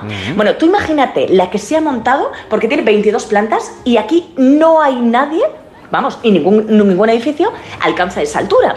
Bueno, no te creas, hay gente que se pone delante y la critica un poco, claro, porque, porque le está haciendo un poquito de competencia a estas mansiones, ¿no? De estos ricachones que llenan toda la quinta avenida. Bueno, eh, es lo más alto entre las casas y el único que le hace sombra es el recién estrenado edificio del Metropolitan Life Tower, ¿vale? Se ha construido este mismo año, ¿vale? Y le ha superado con 50 plantas y 213 metros de altura. Vamos, que son los dos únicos mastodontes solitarios en medio de una ciudad completamente distinta. Es verdad que si vas hoy en día los ves enanos, esos dos edificios pobreticos. Pero bueno, oye, el paseo está estupendo, pero creo que tienes que ir a ver si cambiamos de año. Eh, bueno, sí, sí, sí, efectivamente. Como siempre te digo, que no se me pasen las uvas, ¿vale? Bueno, aquí no hay uvas, ¿eh? Eh, mira, ¿sabes qué? Ahora mismo me he subido un coche de caballos y voy tan tranquilamente y me va a acercar, porque como te digo, lo que no hay es atascos. Eh, este señor ha tenido la amabilidad de traerme hasta Times Square, ¿vale? Eh, th- thank you very much, sir. Claro, claro. Bueno, acabo de llegar aquí a Times Square y oye, hay amentillo, ¿eh? Hay amentillo. Mira, hay más coros, gente cantando villancicos. Eh, pero eso sí, no tiene nada que ver, ¿vale? Pues con- con esa imagen que tenemos de neones, eh, de, de imágenes por todos los edificios. Pero la verdad es que es brutal, ¿eh? ¿Y por qué se le llama Times Square? Bueno, pues como te imaginas, porque está la sede del periódico el New York Times, ¿vale? De ahí la plaza de Times Square. Y todo empieza porque el propietario precisamente del, del Times, un inmigrante judío alemán, Adolf Ochs, eh, ha estado organizando durante varios años atrás una exhibición de fuegos artificiales en la calle. Todo el mundo venía a celebrarlo hasta que, claro, pues, pues se lo prohibieron. Así que este año ha decidido que la gran bola de hierro y madera que está en la fachada, ¿vale? Del Times, baje para celebrar ese comienzo de 1908. Oye, oye, aquí, aquí como estás viendo, me estoy adentrando y hay bastante ambientillo ya, ¿eh? Uh, es que estamos llegando casi a la hora, ¿vale? Hay gente que ha bebido un poco, no, no te engaño, ¿vale? Eh, esto no cambia con el tiempo. Oye, y la bolita que estoy viendo desde aquí tampoco tiene que ver nada con la de Swarovski que conocemos hoy. Como te decía, es de hierro y madera. Eh, tiene 100 focos de 25 vatios para iluminarla. Mira qué humildes, ¿eh? Y desde esta primera versión, Carles, ha habido hasta 7 más. Ay, ay, y una cosa, y una cosa, si te pensabas que aquí la gente no se disfraza, pues estás muy equivocadito, ¿eh? Eh, a ver, quiero decir disfraces, claro, aquí todo el mundo va de época. Dirás, hombre, pues claro, es 1907. Uy, mira, otro, otro, otro de los coros de villancicos. Eh, bueno, bueno, hay un ambientazo aquí, que, que- qué maravilla.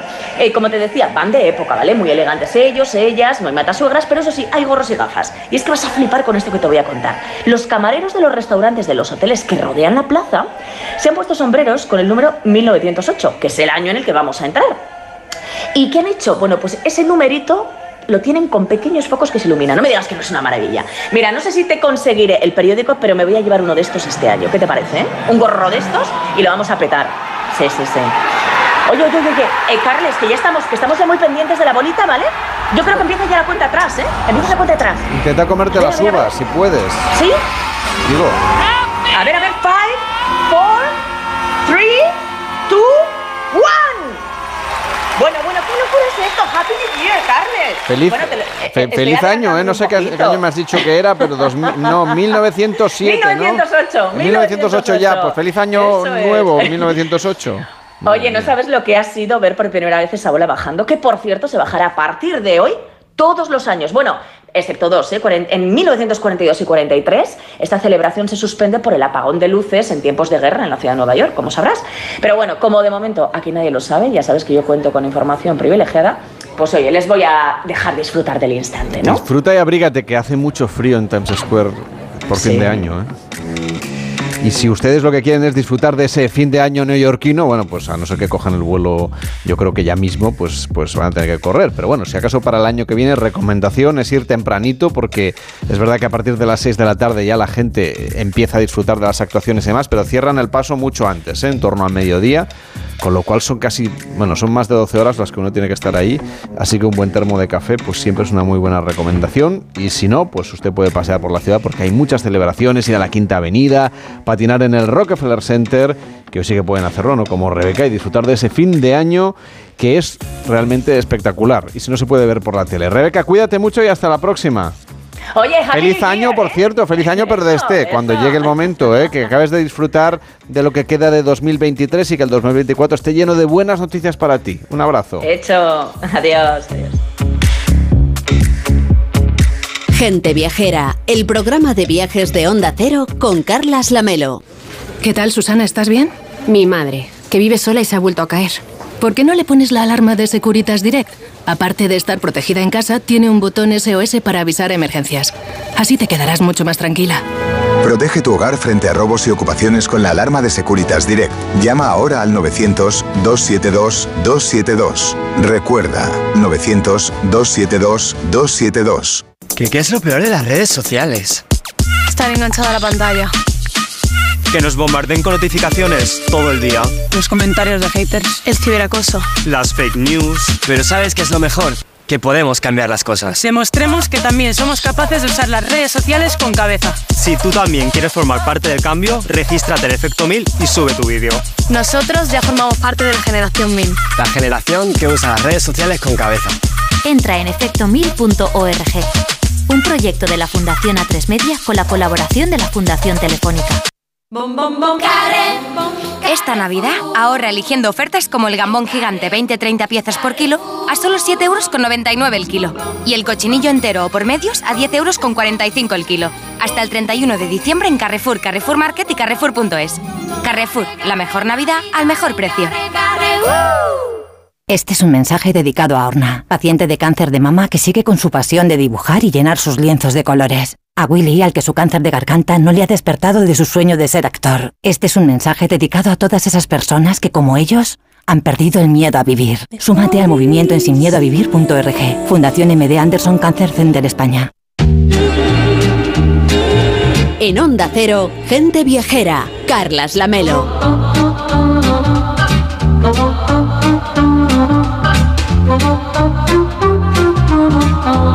Pensando en los viajes ya del próximo año de 2024, un crucero siempre es una buena opción. Ya saben que es un producto turístico que encanta a los españoles y todas las compañías presentan de cara a los próximos meses itinerarios renovados, novedades interesantes y también nuevos barcos. Algunos de estos nuevos barcos los ha probado Eva Miquel. ¿Qué tal Eva? ¿Cómo estás? Muy buenos días. Pues muy buenos días, Carlas. ¿Qué tal todo? ¿Tú dónde estás? Por, porque me parece que no estás por aquí, ¿no? Pues, eh, bueno, te he dicho buenos días, pero en realidad son buenas noches, porque ando embarcada en mi nuevo barco de, de Princess, que ha zarpado de Singapur el 26 de diciembre y estamos haciendo un recorrido por Vietnam y Tailandia que espero poderte contar con detalle a mi regreso. Que por cierto, también es una compañía que presentará en 2024 barcos nuevos como el Sun Princess, que se encuentra en estos momentos en los astilleros Fincantieri. Bueno, estamos esperando todas esas novedades que seguramente sabremos muy pronto. Vamos a hacer un repaso, no sé, de las novedades que, que se hayan presentado últimamente, porque además creo que estuviste en la ceremonia de bautizo del nuevo barco de Celebrity justamente en Florida. Menudo viaje.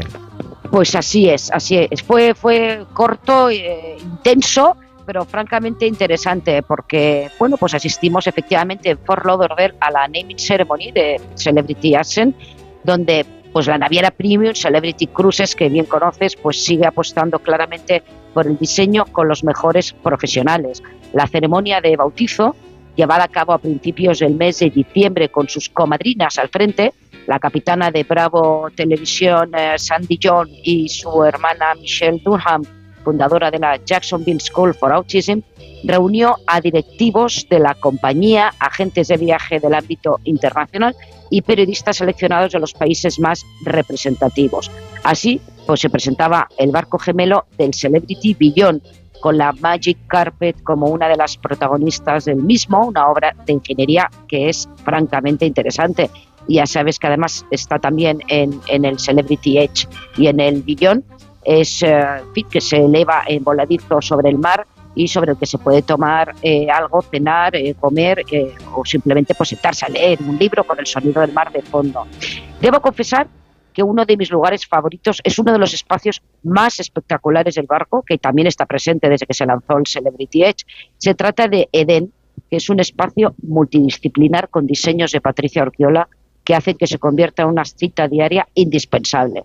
Por la noche, además, pues dispone de un restaurante íntimo con un menú y una carta impecables que con coste aparte y con muy pocas mesas, pues ofrece una opción culinaria realmente singular.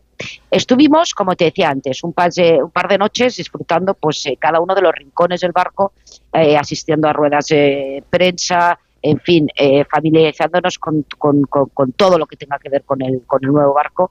Y ya pronostico, Carlas, que va a ser uno de los más demandados de la próxima temporada, ya que reúne todas las condiciones para ello, tanto para familias, parejas, amigos o gente que viaja en solitario, que por cierto cada vez hay más. Todo el mundo va a sentirse cómodo en este barco con un diseño francamente imponente. Nosotros, nada más desembarcar el 3 de diciembre, pues ya tuvo lugar el primer itinerario con pasajeros para visitar las islas pues, más emblemáticas del Caribe, como Saint Martin, Saint Thomas y República Dominicana, por supuesto. Y así que seguirán los próximos meses explorando Caribe, México, Bahamas, Gran Caimán o Puerto Rico, justo antes de iniciar la temporada en el Mediterráneo por las islas griegas y la Riviera italiana. Y hay que recordar que Celebrity Cruises cuenta ya con una flota, ojo, de 16 barcos que recorren 300 destinos en más de 70 países y hacen gala en reseñar que tuvieron la primer mujer estadounidense capitana de un crucero, así como el primer puente femenino. Esto es toda una novedad porque es verdad que ha sido un mundo tradicionalmente muy dominado por los hombres, en general todo lo que tiene que ver con el mar. Sí, cada vez hay más, ¿eh, Carlas? Hay cada bueno, vez es, bu más, es, bueno eh, que así sea, ¿no? Sí, sí, sí, sí que es bueno, sí que es bueno. Bueno, decíamos eh, que hay otras novedades. Por ejemplo, eh, creo que Celebrity Cruises también tiene alguna propuesta singular que va a gustar a la gente que ahora está pensando, aprovechando las Navidades, a ver si les pide a los Reyes Magos un crucerito. Pues mira, ahora eh, después de las novedades de Celebrity que iremos eh, iremos desgranando también, ¿eh? nos vamos a Celestial, si te parece, que es una compañía griega que ha presentado dos nuevos barcos también, Celestial Journey y Celestial Discovery. Te diré que esta es una compañía que además nos han llamado muchas veces a gente viajera preguntando por ella. Es una compañía griega, pequeña, de tamaño medio. Y es, eh, está, pues bueno, está especializada, su punto fuerte, vamos a decir, que son las islas griegas, junto con Egipto y Turquía. Y ha anunciado que va a conectar a los viajeros con tres nuevos países, ha incorporado a Croacia, Montenegro, Italia, y seis nuevos puertos, Cefalonia, Dubrovnik, Kotor, Bari, Corfú y Catacolo para las temporadas 24 y 25. Carlas, vamos a apuntar una cosa, porque sé que ha habido muchísimas reservas y están, bueno, pues eh, cambiando, cambiando escalas, ya que el icónico Tres Continentes hay que, hay que recordar que ha sustituido la escala en Israel por una escala en Creta, por razones obvias, para que los oyentes lo tengan en cuenta, ya que se trata de un itinerario eh, muy, muy demandado de la compañía. ¿no? Hay que decir también que el Celestial Discovery se unirá a Celestial Journey tras unas renovaciones millonarias antes de la nueva temporada que dará comienzo en primavera del 24. Que por cierto, empezará entonces ya la época de cruceros por el Mediterráneo y Correcto. creo que Grecia, ya que Celestial Cruises es una compañía griega, va a ser una de las de los destinos estrella, me parece, ¿no? Así es. Eh, ahora nos, ahora pasamos de una compañía de tamaño medio como Celestial y efectivamente nos vamos al nuevo barco de Royal Caribbean, como bien has apuntado, Carlas, porque en enero llega el esperado barco familiar Icon of the Seas. Tal y como Royal Caribbean nos tiene acostumbrados, pues siempre va un paso más allá. Ya ha construido el parque acuático más grande que existe en el mar, como también la Royal Bay, que es la piscina más grande a bordo de un crucero, que se une a otras seis. Zarpará en enero para explorar el Caribe en su temporada más alta y, por supuesto, realizarán escalas en la isla privada que Royal Caribbean tiene, como la de Coco Cay, en las Bahamas. Pues vamos con la última propuesta, va, porque sé que hay novedades, hay muchísimas, pero no nos da tiempo de contarlas todas, claro. Efectivamente, Carlas, es que es que son muchísimas, o sea que ya en enero que no se preocupen los oyentes porque eh, haremos enseguida pues las las más top de cara a Semana Santa, de cara a verano, porque además a diferencia de los españoles, como lo que voy a contar ahora de Oceania Vista, eh, los eh, el público internacional reserva a dos tres años vista y es que además tras la inauguración que ya comentamos aquí del Oceanía Vista, precisamente último barco de Oceania, compañía de las denominadas Upper Premium, donde la gastronomía, los itinerarios son sus puntos fuertes, tienen en marcha el Alura, que es el nuevo barco gemelo.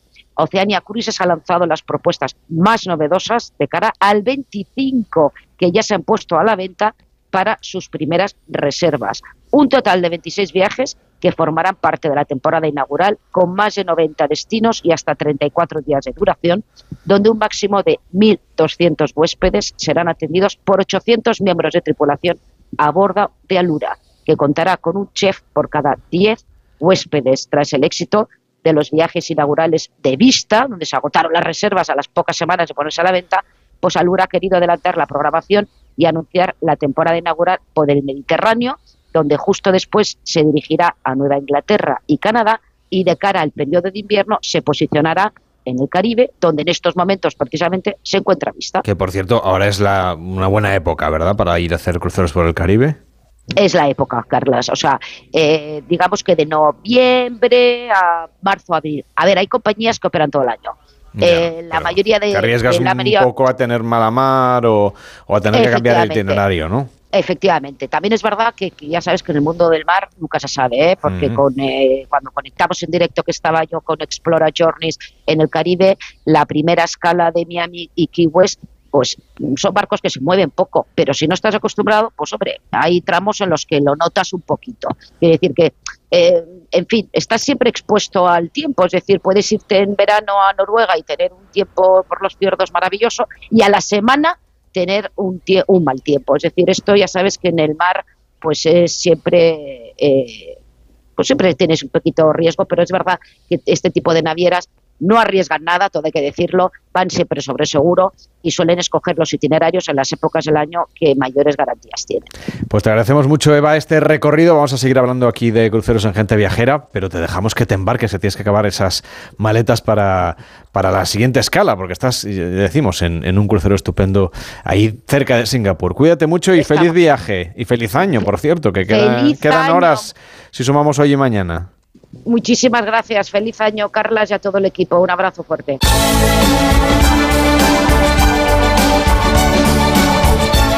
Y atención porque Leo Messi se va a convertir nada más y nada menos que en el padrino de la ceremonia de bautismo del Icon of the Seas, el nuevo buque insignia de Royal Caribbean, una de las navieras más importantes del mundo. Nos acompaña Sergio Arevalo, que es director de ventas en España de Royal Caribbean International. ¿Qué tal? Muy buenos días. Hola Carlos, muy buenos días, gracias por tenerme aquí. Ha costado mucho convencer a, a Leo Messi de que se convierta en el padrino de este nuevo barco que va a ser de nuevo pues el crucero más grande del mundo. Bueno, la, rea- la realidad es que con, ah, con el barco que estamos teniendo, ah, que es un icono del mar, pues fue, fue un poco más fácil negociar con Leo Messi que también es un, un eh, icono deportivo, ¿no? Es el jugador más condecorado de la historia y, los dos pues serán eh, una pareja perfecta ah, para el icon.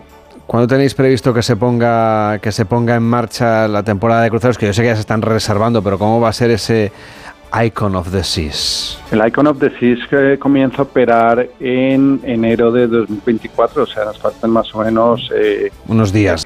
Sí, unos días solamente. Ah, realmente es un barco totalmente novedoso. Eh, tiene una gran innovación a nivel de, revoluciones eh, tecnológicas, eh, una oferta de ocio muy amplia, unos alojamientos totalmente nuevos en el mar, ah, adaptados a todo el mundo, amigos, parejas, padres, abuelos e hijos por igual. Además, este barco tendrá una, una salidas muy especiales que tocará nuestra isla privada en el Caribe. Ah, y como novedad, pues es un lugar favorito para todas las familias y aventureros. Cuenta con seis toboganes acuáticos que baten todos los récords en el mar, siete piscinas, primer vecindario diseñado exclusivamente para las familias, ah, con lo que yo os animaría que poder visitar este barco. El hecho de que una parte de, las cabinas estén destinadas a familias, eso de alguna manera concentra, imagino, el público infantil, ¿no? Para, para que puedan hacer amigos los viajeros, por un lado, los, los más jóvenes, y por otro también que el resto del pasaje pues, pues tenga un poquito más de privacidad, entiendo. Ah, sí, el, barco está destinado eh, para que todo el mundo se la pase muy bien, ¿vale? Pero es cierto que tenemos una zona especial de familias ah, para que se hagan vacaciones en familias y se pueda tener una escapada familiar. Pero también el barco tiene otras zonas eh, para escaparse en pareja o con amigos y creo que el barco puede ofrecer a todo el mundo ah, crear recuerdos y vivir experiencias a su manera cada día, de una manera muy completa. De manera reiterativa, Royal Caribbean siempre inaugura casi, casi, casi en cada nuevo barco, el nuevo barco más grande del mundo. Yo no sé si hay límite a, todo esto. Yo, yo creo que he inaugurado, este equipo, del equipo de este programa, que ha inaugurado tres o cuatro ya, barcos más grandes del mundo de Royal Caribbean y el siguiente siempre es un poco más grande que el anterior. Ah, yo creo que el Icon está, sí que va a marcar un, un nuevo ah, estándar dentro de la comunidad de los cruceros. Ah, siempre nos gusta hablar que son los barcos más grandes, pero también los que ofrecen más diversión, ¿no? Y creo que es algo que la demanda siempre nos ha exigido, barcos en donde se puede hacer de todo y eh, atracando los mejores destinos posibles. ¿Y cómo es la experiencia de la isla privada? Porque eso es una tendencia que cada vez más navieras están incorporando, obviamente en la zona del Caribe, Bahamas, etcétera. ¿Cómo es esta isla? ¿Cómo es esta escala eh, que es muy diferente de otras escalas, sobre todo si vamos, no sé, a, zonas con patrimonio como es el Mediterráneo, como es la costa de México? Bueno, pues eh, la isla, eh, como bien dices, es, algo muy especial. Para nosotros se llama Perfect Day en Coco Cay, más o menos el día perfecto en Coco Cayo, ah, en Bahamas. Es una isla que tiene un oasis solamente para adultos y un oasis para familias, con lo cual se discrimina muy bien la, experiencia que podamos llegar a tener en ella. Tiene piscinas, lugares donde beber, picotear algo, cabañas exclusivas, música en directo y además todas las atracciones que usualmente, toda la gastronomía que tenemos en los barcos, pues se transfiere a la isla. Así que sí, es un sitio especial en Bahamas para nosotros. ¿Y cómo va a ser esta ruta inaugural? Que hemos hecho un pequeño esbozo, pero ¿por dónde va a pasar, además de por esta isla de Cococayo? Pues mira, eh, son aventuras de siete noches por el Caribe Oriental y Occidental, desde Miami visitando a de isla en isla. Eh, lugares muy, muy conocidos y muy idílicos como puede ser San Martín, Costa Maya, Cozumel en México, Charlotte y desde luego nuestra isla privada, eh, eh Perfect de Coco Cay. Eh, este es el, trayecto que usualmente va a hacer este barco. Este es el itinerario, digamos, de puesta en marcha, de puesta en servicio. No sé si luego, cuando acabe la temporada en el Caribe, se va a mover a otros destinos o si va a venir aquí a España. Eh, de momento, el plan de la compañía es que el barco permanezca en el Caribe durante todo 2024. Desde luego, nosotros en el mercado español estamos cruzando los dedos para que el barco venga De todas formas, para 2024 en, el, en Europa vamos a tener un barco de la clase Oasis, que es el predecesor a la clase Icon, ah, con unas características también muy, muy importantes desde el mercado español saliendo desde Barcelona. ¿Cuándo va a ser el momento o cuándo es el momento ideal para reservar? Como estamos ya a final de año y la gente está haciendo pronósticos y buscando los grandes viajes para el año que viene, ¿cuándo es el mejor momento para reservar un crucero para conseguir, pues eso, buenos precios, buenas cabinas, lo que la gente viajera al final busca? Ah, pues mira, viene, acabamos de pasar una temporada donde, donde ah, teníamos muchísimas ofertas, como era el Black Friday, el Cyber Monday, pero a partir de, enero ah, y hasta marzo, pues es una temporada donde, donde eh, invitamos a todos los pasajeros que quieran hacer un crucero que, que nos tengan en cuenta. Es eh, la mejor temporada para, para hacer una reserva desde enero a marzo. ¿Y cómo se está comportando el mercado español? ¿Sigue siendo de los más cruceristas de Europa? Ah, pues el mercado español funciona muy bien. Nosotros estamos también muy bien posicionados de cara a 2024. La demanda continúa acelerándose y las reservas están superando los niveles de 2019, que esto nos tiene bastante eh, contentos en la industria, no solamente Royal Caribbean. Además, para el verano de 2024 estamos viendo una concentración de viajes cerca a casa. Eh, que también pues anima las ventas y a, tener estos barcos como el, el Clase Oasis o el Oasis of the Seas saliendo desde Barcelona el próximo año. Pues le agradecemos mucho que haya estado hoy con nosotros. Enhorabuena por tener de nuevo el barco más grande del mundo. Sergio Arevolo, director de ventas en España de Royal Caribbean International. Hasta la próxima. Buenos días. Muchas gracias a vosotros. Gracias. En Onda Cero, gente viajera. Carlas Lamelo. En la ganadería Organic producimos la mejor carne del mundo. Hacemos cría ecológica de las razas Angus y Wayu, 100% sostenible. Nuestra carne es deliciosa y saludable, extremadamente tierna y jugosa. Va del campo a tu casa, sin intermediarios, a un precio justo. Si pruebas Organic, solo comerás Organic. Nosotros te la llevamos gratis a tu casa.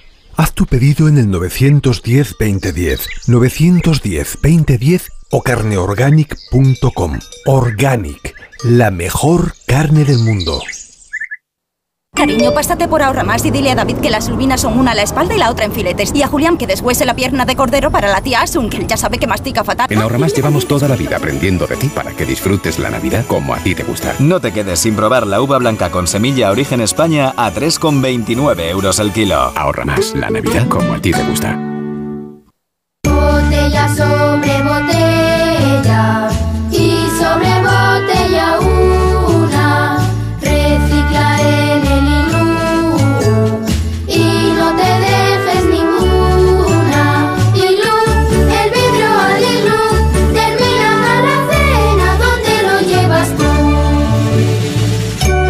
Navidad, recicla vidrio. Ecovidrio, Federación de Municipios de Madrid y Comunidad de Madrid. Liquidación total fin de año en Ocasión Plus. Más de 8.000 coches con descuento y ahorro de hasta el 30%. Encuentra tu nuevo coche a un precio imbatible. Solo hasta fin de mes. ¡Corre! ¡Las mejores ofertas vuelan! Ocasión Plus. 15 centros en Madrid. Nuevas tiendas en Fuenlabrada, Arganda y Torrejón. Localiza tu centro más cercano en ocasiónplus.com. Abierto sábados y domingos. Hay personas de ideas fijas. De porque lo digo yo y punto. De perder la razón por querer tenerla. Hay personas con las que cuesta conectar. Y otras con las que la conexión no falla. ¿Qué tal? ¿Cómo están? Bienvenidos a una nueva mañana de radio. Gracias por elegirnos. No hagas, no hagas por cambiar ya de tema. Quién sabe qué acontecimientos inesperados nos traerá la actualidad de esta nueva temporada, ¿verdad? Porque hay más de un tipo de oyente, pero solo una radio capaz de llegar a todos. Onda Cero, tu radio. Mucha gente medita para dormir. A otros les recomiendan leer para conciliar el sueño. Nosotros queremos ser sinceros contigo. Si lo que quieres es dormir, escuchar Radio Estadio Noche no ayuda. ¿Qué le vamos a hacer? Es imposible pegar ojo, porque es imposible despegar la oreja. Disfruta sin descanso de la mejor actualidad deportiva y los debates más encendidos con Rocío Martínez y Edu Pidal. Cada noche a las once y media y siempre que quieras en la web y en la app. Onda Cero, tu radio. ¿Qué tal, Susana? ¿Estás bien? Mi madre, que vive sola y se ha vuelto a caer. ¿Por qué no le pones la alarma de Securitas Direct? Aparte de estar protegida en casa, tiene un botón SOS para avisar emergencias. Así te quedarás mucho más tranquila. Protege tu hogar frente a robos y ocupaciones con la alarma de Securitas Direct. Llama ahora al 900-272-272. Recuerda, 900-272-272. Ya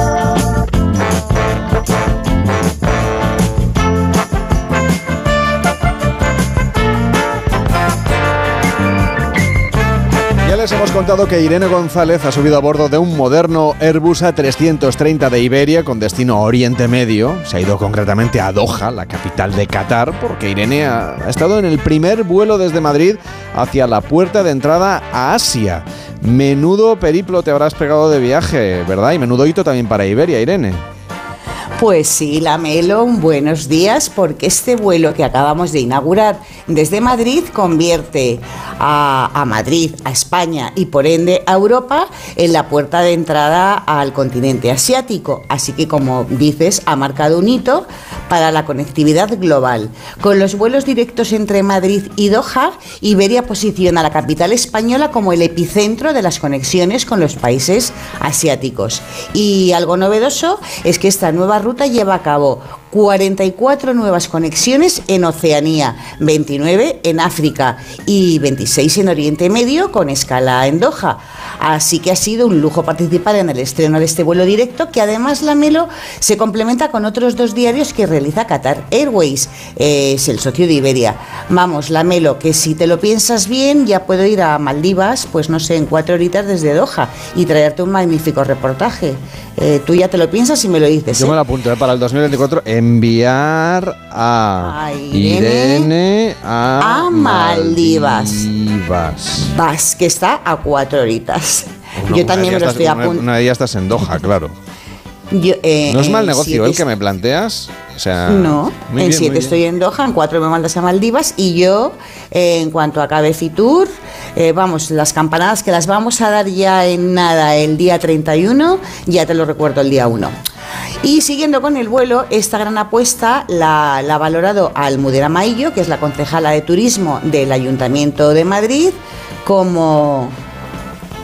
Eh, yo creo que la oportunidad de este nuevo vuelo inaugural que se ha hecho de que une Madrid con Doha a través de Iberia, yo creo que nos permite en los dos sentidos una oportunidad única, ¿no? Tanto para Madrid la conexión con todo Asia, eh, con una compañía de confianza como puede ser eh, Iberia, que es marca España, y luego también una oportunidad para Madrid abrirse al mundo asiático, para Asia y a Asia, ¿no? Yo creo que esas son las dos eh, oportunidades que se abren ahora, ¿no? El- la oportunidad de los madrileños o españoles conectar con Asia a través de una compañía como Iberia. Queremos que el que todo el que venga se sienta madrileño, porque así es el madrileño, y por tanto trabajamos, eh, trabajamos por posicionar el turismo como un sector estratégico en nuestra economía. Vamos viendo cómo el gasto medio antes de la crisis era de 230 euros de media al día, ahora estamos en 360.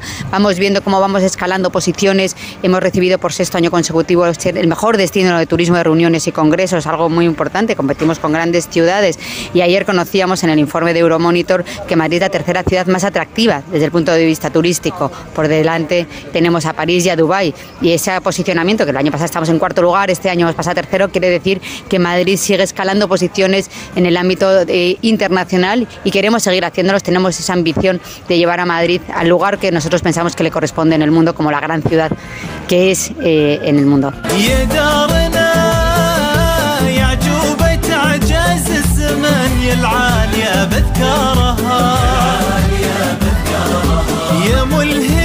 O sea que no solo estabas tú a bordo, sino que había gente importante también. No, lo digo, pues que tú, no digo que tú no seas importante, entiéndeme. Sí. Me acompañaban algunos importantes, sí. eh, ven- Eso sí, es porque sí, venías venía- tú, sabi- sab- venía- sabedores de la presencia de, de Irene Y González. se han apuntado, Se han todos apuntado, como locos, como locos. Seguro que te ha Pues gustado sí. Qatar, ¿verdad? Que es un país además relativamente pequeño, con lo cual es fácil conocerlo un poquito a fondo. Pues mira, mm, mm, es- eso es una buena pregunta porque antes Qatar, eh, eh, bueno, pues eh, era un país muy pobre y este país del Golfo Pérsico que pertenece al mar Arábigo y que está a unos 7.500 kilómetros, que no me importa recorrer para hacer esa escalita que voy a hacer a Maldivas, me, ha encantado. Así que la Melo va a ser una de mis propuestas para nuestros oyentes para este invierno. Qatar tiene mm, casi 12.000 kilómetros y para hacernos una idea, solo es un poquito más grande que la región de Murcia. Así que fíjate si se puede recorrer bien. Y es uno de los países más urbanizados del mundo y el 99% de su población vive en Doha, algo que jamás hubiesen pensado pues sus ancestros. Yo tengo la curiosidad por saber por qué Qatar, un país tan pequeño, se ha convertido en uno de los más ricos del mundo. Imagino que la cosa va por el petróleo, claro. Pues mira, mm, tiene su historia, ¿eh? Eh, Antes Qatar era muy, muy pobre, sin apenas vegetación ni agua, pues sus únicos atractivos eran la privilegiada situación que tiene frente a la ribera del Golfo Arábigo y, bueno, y estar cerca de la ruta marítima hacia el mar de Omán. Durante muchos siglos fue poblada por tribus nómadas que deambulaban en busca de pastos para sus rebaños o que vivían en las costas para coger perlas, que era mm, pues su principal y casi única fuente de ingresos. Y ya te digo, la Melo, he estado viendo fotos y, me han estado contando, era un trabajo muy duro porque los buceadores se lastraban con grandes piedras para zambullirse pues a unos 25 metros cuadrados, a, perdón, a unos 25 metros de profundidad, eh, unas 40 veces al día. Y con este panorama eh, llegó mm, en 1930 y sufrieron un declive aún mayor porque Japón empezó a cultivar perlas y esto fue en detrimento de los catarís. Y en 1939 tuvieron la gran fortuna de descubrir yacimientos de petróleo y gas y bueno que estuvieron ahí sin, sin rentabilizarse por la Segunda Guerra Mundial, pero pasado la Segunda Guerra Mundial fue como un pequeño pueblo pasó a tener una de las rentas per cápita más altas del mundo y a ser un gigante energético. Y te digo una cosa, se habla mucho del petróleo de, Qatar, la Melo, pero sus reservas de gas natural son las terceras más grandes de todo el mundo, solo por detrás de Rusia y de Irán. Pues vamos a empezar viajando a Doha, la capital de este rico emirato y a donde vuela directamente Iberia desde Madrid. Pues mira, primero te voy a llevar a la villa de Catara, que está llena de museos, de galerías de arte, tienen un tremendo anfiteatro y un planetario. En la villa de Catara también está la mezquita azul y la mezquita dorada, que están cubiertas con azulejos chapados pues evidentemente en oro. Hay muchos restaurantes y un gran espacio para hacer shopping. Y de Qatar a la Melo te llevo a La Perla, que es la zona más lujosa de la ciudad, que está construida en una isla artificial a la que se accede o por un puente o en uno de estos impresionantes barcos. Tiene casi 4 millones de metros cuadrados ganados al mar y un famoso puerto deportivo donde las grandes fortunas anclan sus yates. En La Perla está la mayor concentración de los hoteles más opulentos del mundo, los edificios residenciales más ricos, las costosísimas casas privadas con acceso directo al mar y los mejores restaurantes. Y por ejemplo aquí está Lobito de Mar, eh, que es del grupo del restaurador Dani García, donde por cierto la me lo comí y de maravilla. No sé, me lo apunto, ¿eh? aunque me queda un pelín lejos, pero bueno, es igual, me subo al avión de Iberia y... Cuando vuelva yo te lo vuelvo a contar. me vuelves- No te preocupes. O sea, yo tú quieres hacer escala y stop power, es decir, a la vuelta te quieres quedar un par de días en Doha.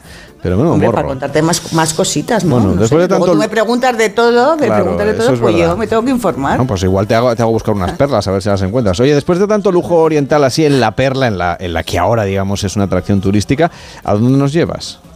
Pues mira, a uno de los sitios que me encantó, nos vamos a Cornich y su icónico paseo marítimo, desde donde se ve eh, una de las vistas más espectaculares de Doha y su impresionante skyline. Yo creo que vamos a colgar en nuestra web para en nuestra eh, web para que los oyentes eh, lo vean, un pequeño vídeo con, con los impresionantes edificios. Eh, Cornich tiene unos 7 kilómetros desde el Hotel Sheraton, que fue uno de los primeros, hasta el Museo de Arte Islámico, que es la joya de la corona de los museos de Qatar. Y yo creo que es el más importante de todo el mundo musulmán. Y como el emir busca, siempre ha buscado lo mejor de lo mejor, encargó la construcción al arquitecto Yeon Min Pei. Eh, que es el autor de, entre otras cosas, de la pirámide del Museo del Louvre. Eh, aunque Min Pei era muy mayor cuando le encargaron mm, esta- este museo, aceptó el reto y fíjate si es listo que viajó durante nueve meses por todo el mundo islámico para empaparse bien de su cultura y así bueno, pues creó uno de los edificios más bellos del mundo. En el museo se pueden disfrutar los 14 siglos de arte islámico con las primeras herramientas de navegación del mundo, con tapices, cuadros y joyas. Tiene una impresionante biblioteca con 2.000 ediciones únicas en el mundo y siempre hay actividades culturales, actuaciones de la Orquesta Filarmónica de Qatar, hay proyecciones de películas o clases de arte. Y ya te digo la Melo, que solo por el edificio y por las vistas y por sus jardines, bueno, es un imprescindible de Doha. Ahí casi enfrente está el Emiri Diwan, que es el palacio presidencial construido en el siglo XVIII. Bueno, el emir no vive aquí, ¿eh? es, es más una cosa administrativa. Pues este palacio presidencial está rodeado por el parque Al-Bidda, donde la guardia camello del emir hace un espectacular, digamos, mm, cambio de guardia, donde 80 camellos y sus jinetes lo recorren dos veces por la mañana y una por la tarde. Y te aseguro, Lamelo, que es todo un espectáculo contemplarlos. Eso sí que me llama la atención. ¿Ves el cambio de guardia con camellos? Oye, parece que Corniche está lleno de sorpresas, por lo que cuentas.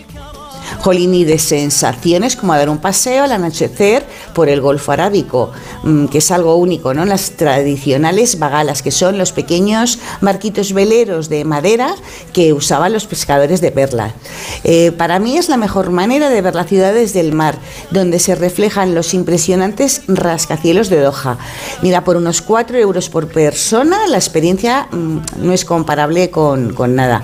Hay otra gran sorpresa que está en el antiguo puerto de Doha, donde cogemos eh, estas barquitas de los pescadores de perlas, eh, está el Chabrat Almina, que es el pescado, es el mercado de pescado más bonito que he visto en mi vida. Tiene un impresionante techo de cristal, unos azulejos azules mm, marinos. Bueno, y aquí venden pescados y mariscos que tú compras en cualquier puesto y que luego llevas a un puesto central, te lo limpian y te lo llevas perfecto a casa. Que nuestros oyentes lo apunten.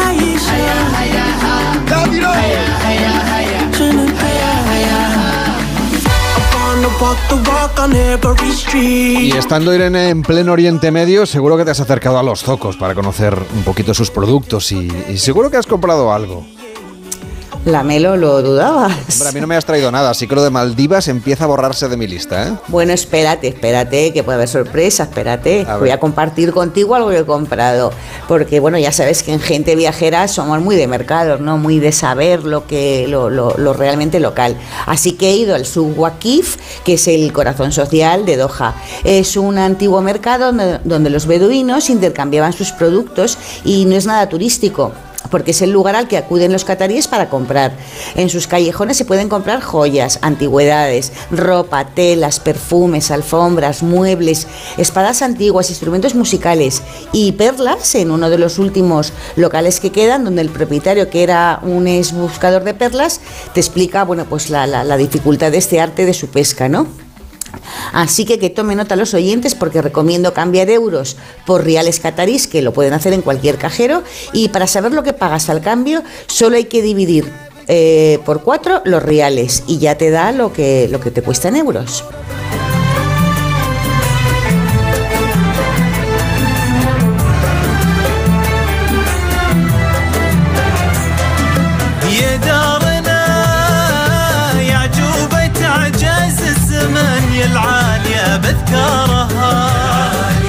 Uno de los destinos que cada vez está más de moda es Qatar, un destino que se está reinventando constantemente, que siempre tiene novedades para los viajeros. Y nos acompaña Saad Ben Ali Al Hadi, que es el presidente de turismo de Qatar. Hello, welcome. Thank you, sir. Ustedes quieren promover la visita a Qatar en invierno por su buen clima. ¿Cómo, cómo es esta experiencia? Uh, actually, Qatar uh, offers a wide range of uh, activities. uh, Actualmente, Qatar ofrece un amplio abanico de actividades combinando modernidad y tradición. Los visitantes pueden disfrutar de nuestra cultura, de la aventura, por supuesto de los desiertos y de la buena gastronomía, con especial atención a la comida local de nuestro país, que se combina con la cocina internacional en Doha.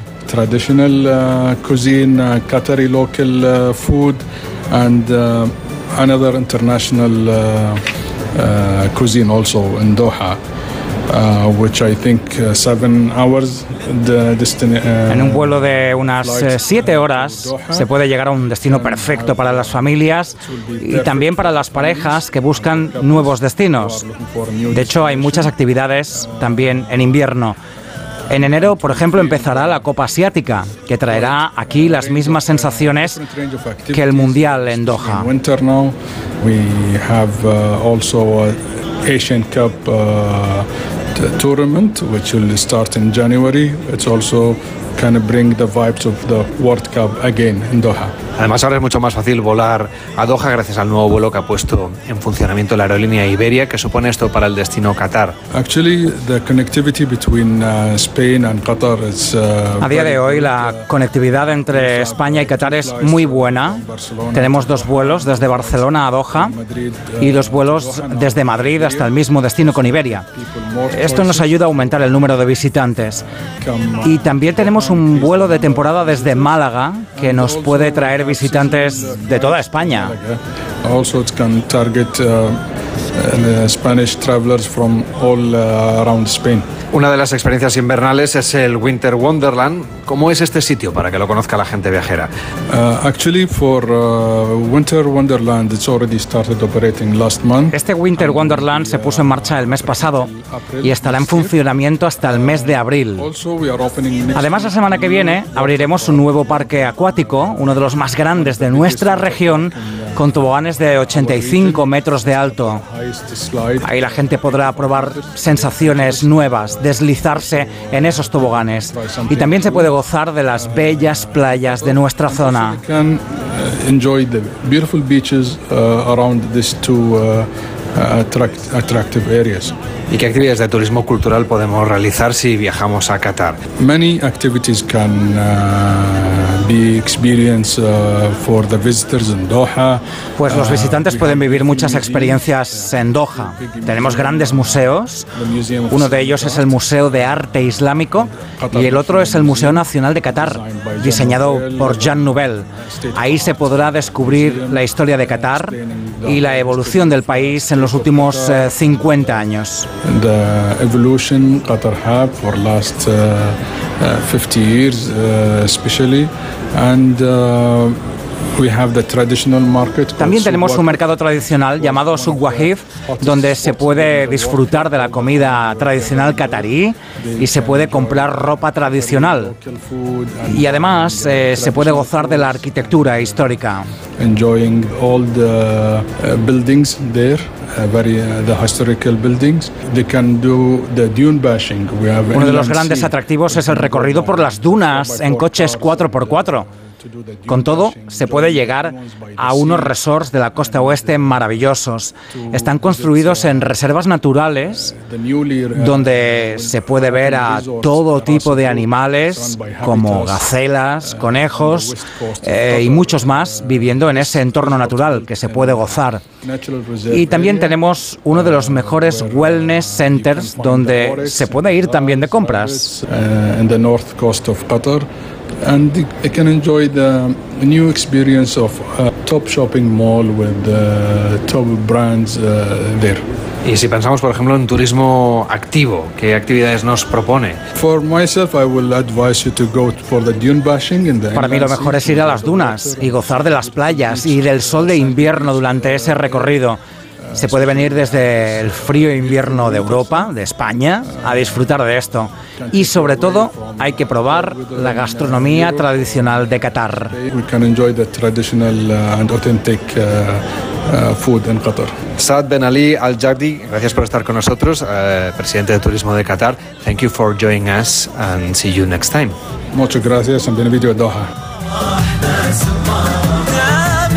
Irene, menudo viaje, ¿eh? Me apunto lo de tu próximo destino Maldivas, pero quizá te vuelva a mandar a Qatar porque estuviste muy pocos días. Pues yo creo que sí que por el, el Winter Wonderland que acaba en abril eh, lo podemos combinar con las dunas y entonces ya está. Yo y si hacemos todos el programa allí ¿Has visto, que Víctor, qué rápido Oye, hace ir en el- los ¿Cómo planes de viaje de este programa? Y qué buenos viajes Ah. que ha hecho en 2023 y que le presentan para 2024. Ah, exacto, que se porte bien, si no los Reyes. Magos no nos van a traer un buen viaje. Ah, que sepáis que yo ya he mandado mi Venga, carta el fin de semana pasado y ya está todo hecho. No Así tenéis nada que quitarme. Todo hecho. Bueno, que llega Noticias Fin de Semana y que mañana volvemos, que será el último programa ya del año aquí en Gente Viajera, que acaben de pasar una feliz penúltima tarde de este año 2023. Prepárense para el 24. Mañana tenemos un programa lleno de propuestas, ya pensado también en el año que viene. Que vaya bien. Gente viajera, Carlas Lamelo.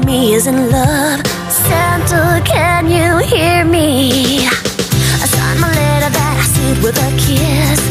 I sent it off and just said this.